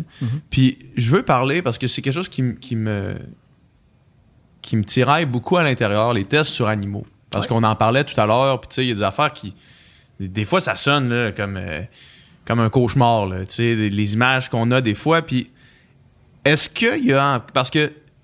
je suis- je suis tiraillé au niveau de quand c'est nécessaire, absolument. Mhm. Est-ce qu'il y a des tests qui sont faits sur les animaux? C'est juste par. Parce que moi, j'ai entendu ça, j'ai entendu ça quand même, du discours de, de- de militants véganes qui disent qu'il y a des tests sur animaux qui sont faits juste parce que c'est dans la culture de recherche pharmaceutique de faire des tests alors qu'on pourrait les faire sur euh, des, des en labo là, sur des cellules qui seraient semblables à celles des animaux mais C'est fait, seraient- déjà. c'est déjà fait. Ouais. Mais est-ce qu'il y en a encore qui se fait des tests pas essentiels sur des animaux? À mon avis, bon, encore une fois, je ne suis pas toxicologue. Je fais pas mal d'études de tox, mais je suis pas toxicologue. Euh, moi, je pense que non. Non? Non, non. Euh, eh, mais déjà, exemple, je sais que chez le singe, Ouais. euh, il y a carrément des sortes de singes qui ont été interdites d'utilisation, alors qu'avant, il y en avait beaucoup plus. Donc, on, on essaie vraiment de minimiser aussi le, nom- le- le nombre d'espèces. Et aussi, c'est pas. Bon, vous allez me dire des animaux, ce sont des animaux, mais les animaux de laboratoire sont élevés pour le laboratoire. C'est pas. euh, tu sais, quand tu fais une étude chez le chien, tu prends pas des chiens errants. Non, non, mais non. non. C'est des, c'est des lignées Mm. qu'on doit être capable de retrouver, tu sais, Ouais. justement. Il y a aussi eu- eu un avantage de le faire sur des, des lignées comme ça, sur des lignées. euh, c'est que tu connais vraiment la descendance complète de A à Z. Fait qu'il n'y aura pas une aberration, exemple, d'une génération qui a transporté un gène mauvais puis qui l'a fait passer à tout le monde. Mm-hmm. Fait que tu as moins de biais. Mais les cellules, c'est déjà utilisé chez les cellules. Le problème d'une cellule, c'est que c'est bien beau. Mais généralement, c'est ce qu'on appelle in vitro. Ouais. Le in vitro, ça marche tout le temps. hein. Ouais. Ça marche tout le temps très bien, c'est Parce qu'il n'y a pas d'autres variables. Ah ouais, exactement. Mais tu sais, en gros, euh, vos cellules sont comme ça, tu sais. Puis toi, tu les asperges avec ton médicament. J'aimerais ça décrire pour les gens qui Ouais, écoutent juste, qui voient pas. J'ai de la- J'aurais de la misère à faire. une assiette, mettons, puis dedans, tu as un morceau de tissu, on va dire, tu as des cellules, et tu- verses ton médicament, exemple, en solution, exemple, dans l'eau, directement sur tes cellules. Ouais, ouais. Fait que ça rentre, entre guillemets, directement dedans. Alors que quand tu prends un médicament par la bouche, par exemple, il faut que tu l'avales. Si c'est un comprimé, il faut qu'il se désintègre, il faut que ça passe dans l'estomac. Dans l'estomac, tu as de l'acide, il y a des enzymes, tu peux commencer à dégrader ton médicament. Ensuite, ça passe dans l'intestin, tiens, ça passe à un autre pH. Tu sais, l'estomac, c'est acide, l'intestin, non. Tu as, une flore bactérienne. t'as un paquet, il y a un paquet de portes que tu dois passer. Comme tu as dit tantôt, ensuite, tu peux avoir des interactions croisées, ça peut aller ailleurs. Euh, tu sais, fait que, en gros, tu en prends une louche dans ta bouche, puis tu en as un grain qui arrive à ta cible. Parce que ça va être absorbé dans la circulation sanguine, puis ensuite, il faut que ça voyage jusqu'à, mettons, l'endroit où tu as mal, ou l'endroit où ça doit agir. Fait que la cellule seulement, c'est pas suffisant. Tu pas d'intégration métabolique. sais, euh, Puis même, il y a des gens qui vont dire que les souris, c'est des cellules avec des pattes. Parce que c'est pas un modèle qui est spécialement Complexe. complexe, alors que pourtant, il y a des très bons modèles qu'on dit murins, souris, de souris, qu'on est capable de refaire avec, euh, comme je disais tantôt, des, organes humains. Il y a des gens qui vous disent qu'il y a une corrélation à peu près de, de 30% entre la souris et l'homme. Euh, moi, personnellement, euh, je trouve que non, mais ça, c'est un autre débat. Je me rappelle, j'étais dans une compagnie, à un moment donné, on avait testé un médicament sur quatre espèces animales différentes, euh, à la même dose, pour la même indication, puis on avait quatre résultats complètement différents. Donc, c'était probablement dû aux différences animales. Tu sais, Puis, comme, comme je dis, d'un médicament à un autre, regardez, exemple, vous, vous avez, vous avez- t'as, t'as mal à la tête, tu vas prendre l'exemple d'Advil. Toi, tu vas me dire, Ah non, moi, moi l'Advil, ça marche pas, je prends du Tylenol. Tu sais, l'Advil, je prends. Il y a des gens, ils vont prendre un comprimé d'aspirine, ils ont mal à l'estomac. Il y en a qui vont dire, moi, je prendre de la bouteille, ça me fait rien. Fait que, euh, on s'en va d'ailleurs sur de la médecine personnalisée. On déborde de la question, là, mais on s'en va sur de la médecine personnalisée parce que les médicaments sont faits pour une moyenne de gens. Sauf que maintenant, ce qu'on veut carrément, c'est d'être capable de te donner un médicament en fonction de ton profil métabolique, de ton origine ethnique à cause de ton métabolisme. C'est ton phénotype. C'est exemple, les gens qui ont un phénotype, mettons, je dis n'importe quoi, qui ont un phénotype Dumbo, c'est-à-dire les grandes oreilles, tu as un grand nez. Bon, ben peut-être que cette personne-là, pour tel type de maladie, réagit différemment qu'une autre personne qui a la même maladie, mais qui a un phénotype euh, Différent. Pinocchio. Veux Juste un long nez, des c'est petites ça, oreilles. C'est ça, exactement. Puis ça, c'est ce qu'on veut. Fait que je pense qu'on s'en sortira pas de le faire au niveau cellulaire avant, au niveau animal ensuite, parce que à moins que on accepte d'aller directement Ouais, c'est ça, sur l'humain. chez l'humain. C'est sûr que les cosmétiques disent que ça n'a pas été testé chez les animaux. Beaucoup. Dans les cosmétiques, maintenant, c'est écrit non testé chez les animaux. Ouais. Par contre, la définition d'un cosmétique, bon, ça me fait un peu rire d'ailleurs. Euh, non, c'est vrai, mais je veux dire, tu sais, on dit que ça ne doit pas traverser la peau. Ouais. Ça reste sur la peau. Ouais. Parce Parce que si ça traverse, il y a une pénétration, ça peut rentrer dans la circulation systémique. Ouais. Sauf que bon, il y a quand même des crèmes. Moi, je peux te dire, moi, mon fils, quand il était petit, je mettais des crèmes, il était allergique. Hein? Fait que, ouais, c'est pas ici chez les animaux, mais euh, mon gars, pff, c'est comme- Ouais. c'était des produits de dégradation qu'il y avait dedans, là, des, des antioxydants ou des. Tu sais, parce que quand tu regardes finalement ce qu'il y a dans une crème, euh, il y a quasiment le dictionnaire, là, sais, Il n'y a pas juste un, un produit ouais. dedans. Ouais. Fait que euh, je ne sais pas encore à l'heure actuelle comment est-ce qu'on peut s'en sortir. Oui, il y y, a l'intelligence artificielle maintenant. là. Ouais. Beaucoup, la prochaine question. Je me demandais si on peut modéliser ça par Ouais. ordinateur. Oui. Euh, ce qu'on appelle l'intelligence artificielle maintenant, on s'en sert beaucoup pour le. Ben, en tout cas, euh, c'est quand même quelque chose qui. C'est, relativement récent, mais Ouais. déjà, euh, il y a à peu près 20-25 ans, on, on- on faisait ce qu'on appelle un peu de l'optimisation. C'est-à-dire qu'on avait des programmes mathématiques qui fonctionnaient un peu comme des réseaux de neurones. Tu nourrissais ton ordinateur avec le plus de données possible, comme ça, il pouvait te donner un résultat. Fait que plus tu lui donnes de l'information, plus il va réussir à être précis. Puis c'est ce qu'on essaye de faire maintenant. Fait que peut-être que, en, en- en- c'est pour ça qu'on appelle ça du big data. Il faut vraiment les nourrir à l'appel. Ouais. Puis mettre, tu sais, exemple, les interactions ou les effets secondaires de tel machin, là, tu sais, ou de, de- de tel virus sur telle population. Tu rentres tout, tout, tout, tout, tout. L'ordinateur va cruncher tout ça pour ensuite euh, être capable peut-être de donner un résultat plus ou moins précis. Par contre, ce qu'on appelait à la base l'optimisation, des fois, là, on a un résultat qu'on pense être le meilleur, puis on prend un logiciel d'optimisation, on rentre toutes les, les manips ou les expériences qu'on a fait pour y arriver, il va te sortir autre chose. Ça ne veut pas dire qu'il y a tort. Ça ne veut pas dire non plus que nous, on a tort. Mais ça veut dire qu'il y a peut-être plusieurs résultats pour la même chose. Fait que avant d'être capable, je pense, d'éliminer les animaux Ouais. pour les tests euh, de médicaments, à l'heure actuelle, je pense que ça va être difficile encore une fois. Puis si, on- si les gens ont de la misère à faire confiance à quelque chose qui a fonctionné sur un animal, imagine quelque chose qui a été théorisé par un ordinateur. là. Que ça risque d'être un petit peu plus complexe. Mhm. Merci infiniment. Ça fait plaisir infiniment. C'était Ouais. vraiment super intéressant. Vraiment. C'est moi qui vous remercie. Yes, merci. Bye bye. Merci d'avoir écouté ce podcast jusqu'à la fin. J'espère que vous avez apprécié la conversation. Ça prouve que vous êtes de réels fans de conversation et du Sans Fil Podcast et on vous remercie vraiment euh, beaucoup. Si vous voulez avoir plus de contenu, plus de conversation, c'est sur Patreon que ça se passe. Yes, sur Patreon, non seulement on met tous les podcasts en ligne au moment où est-ce qu'on les tourne, donc on a beaucoup de semaines d'avance sur le Patreon, mais on fait aussi des encore moins de filtres qui sont exclusifs aux membres Patreon où est-ce qu'on parle, Dom, Nicole et moi, euh, de la conversation qu'on vient d'avoir, est-ce qu'on va un petit peu plus en profondeur dans certains sujets qu'on voulait aborder ou qu'on a abordé pendant le podcast. Donc, euh, allez sur notre page Patreon, le lien vers ça va être dans la description du podcast. Fait que merci encore une fois de nous avoir écoutés jusqu'à la fin.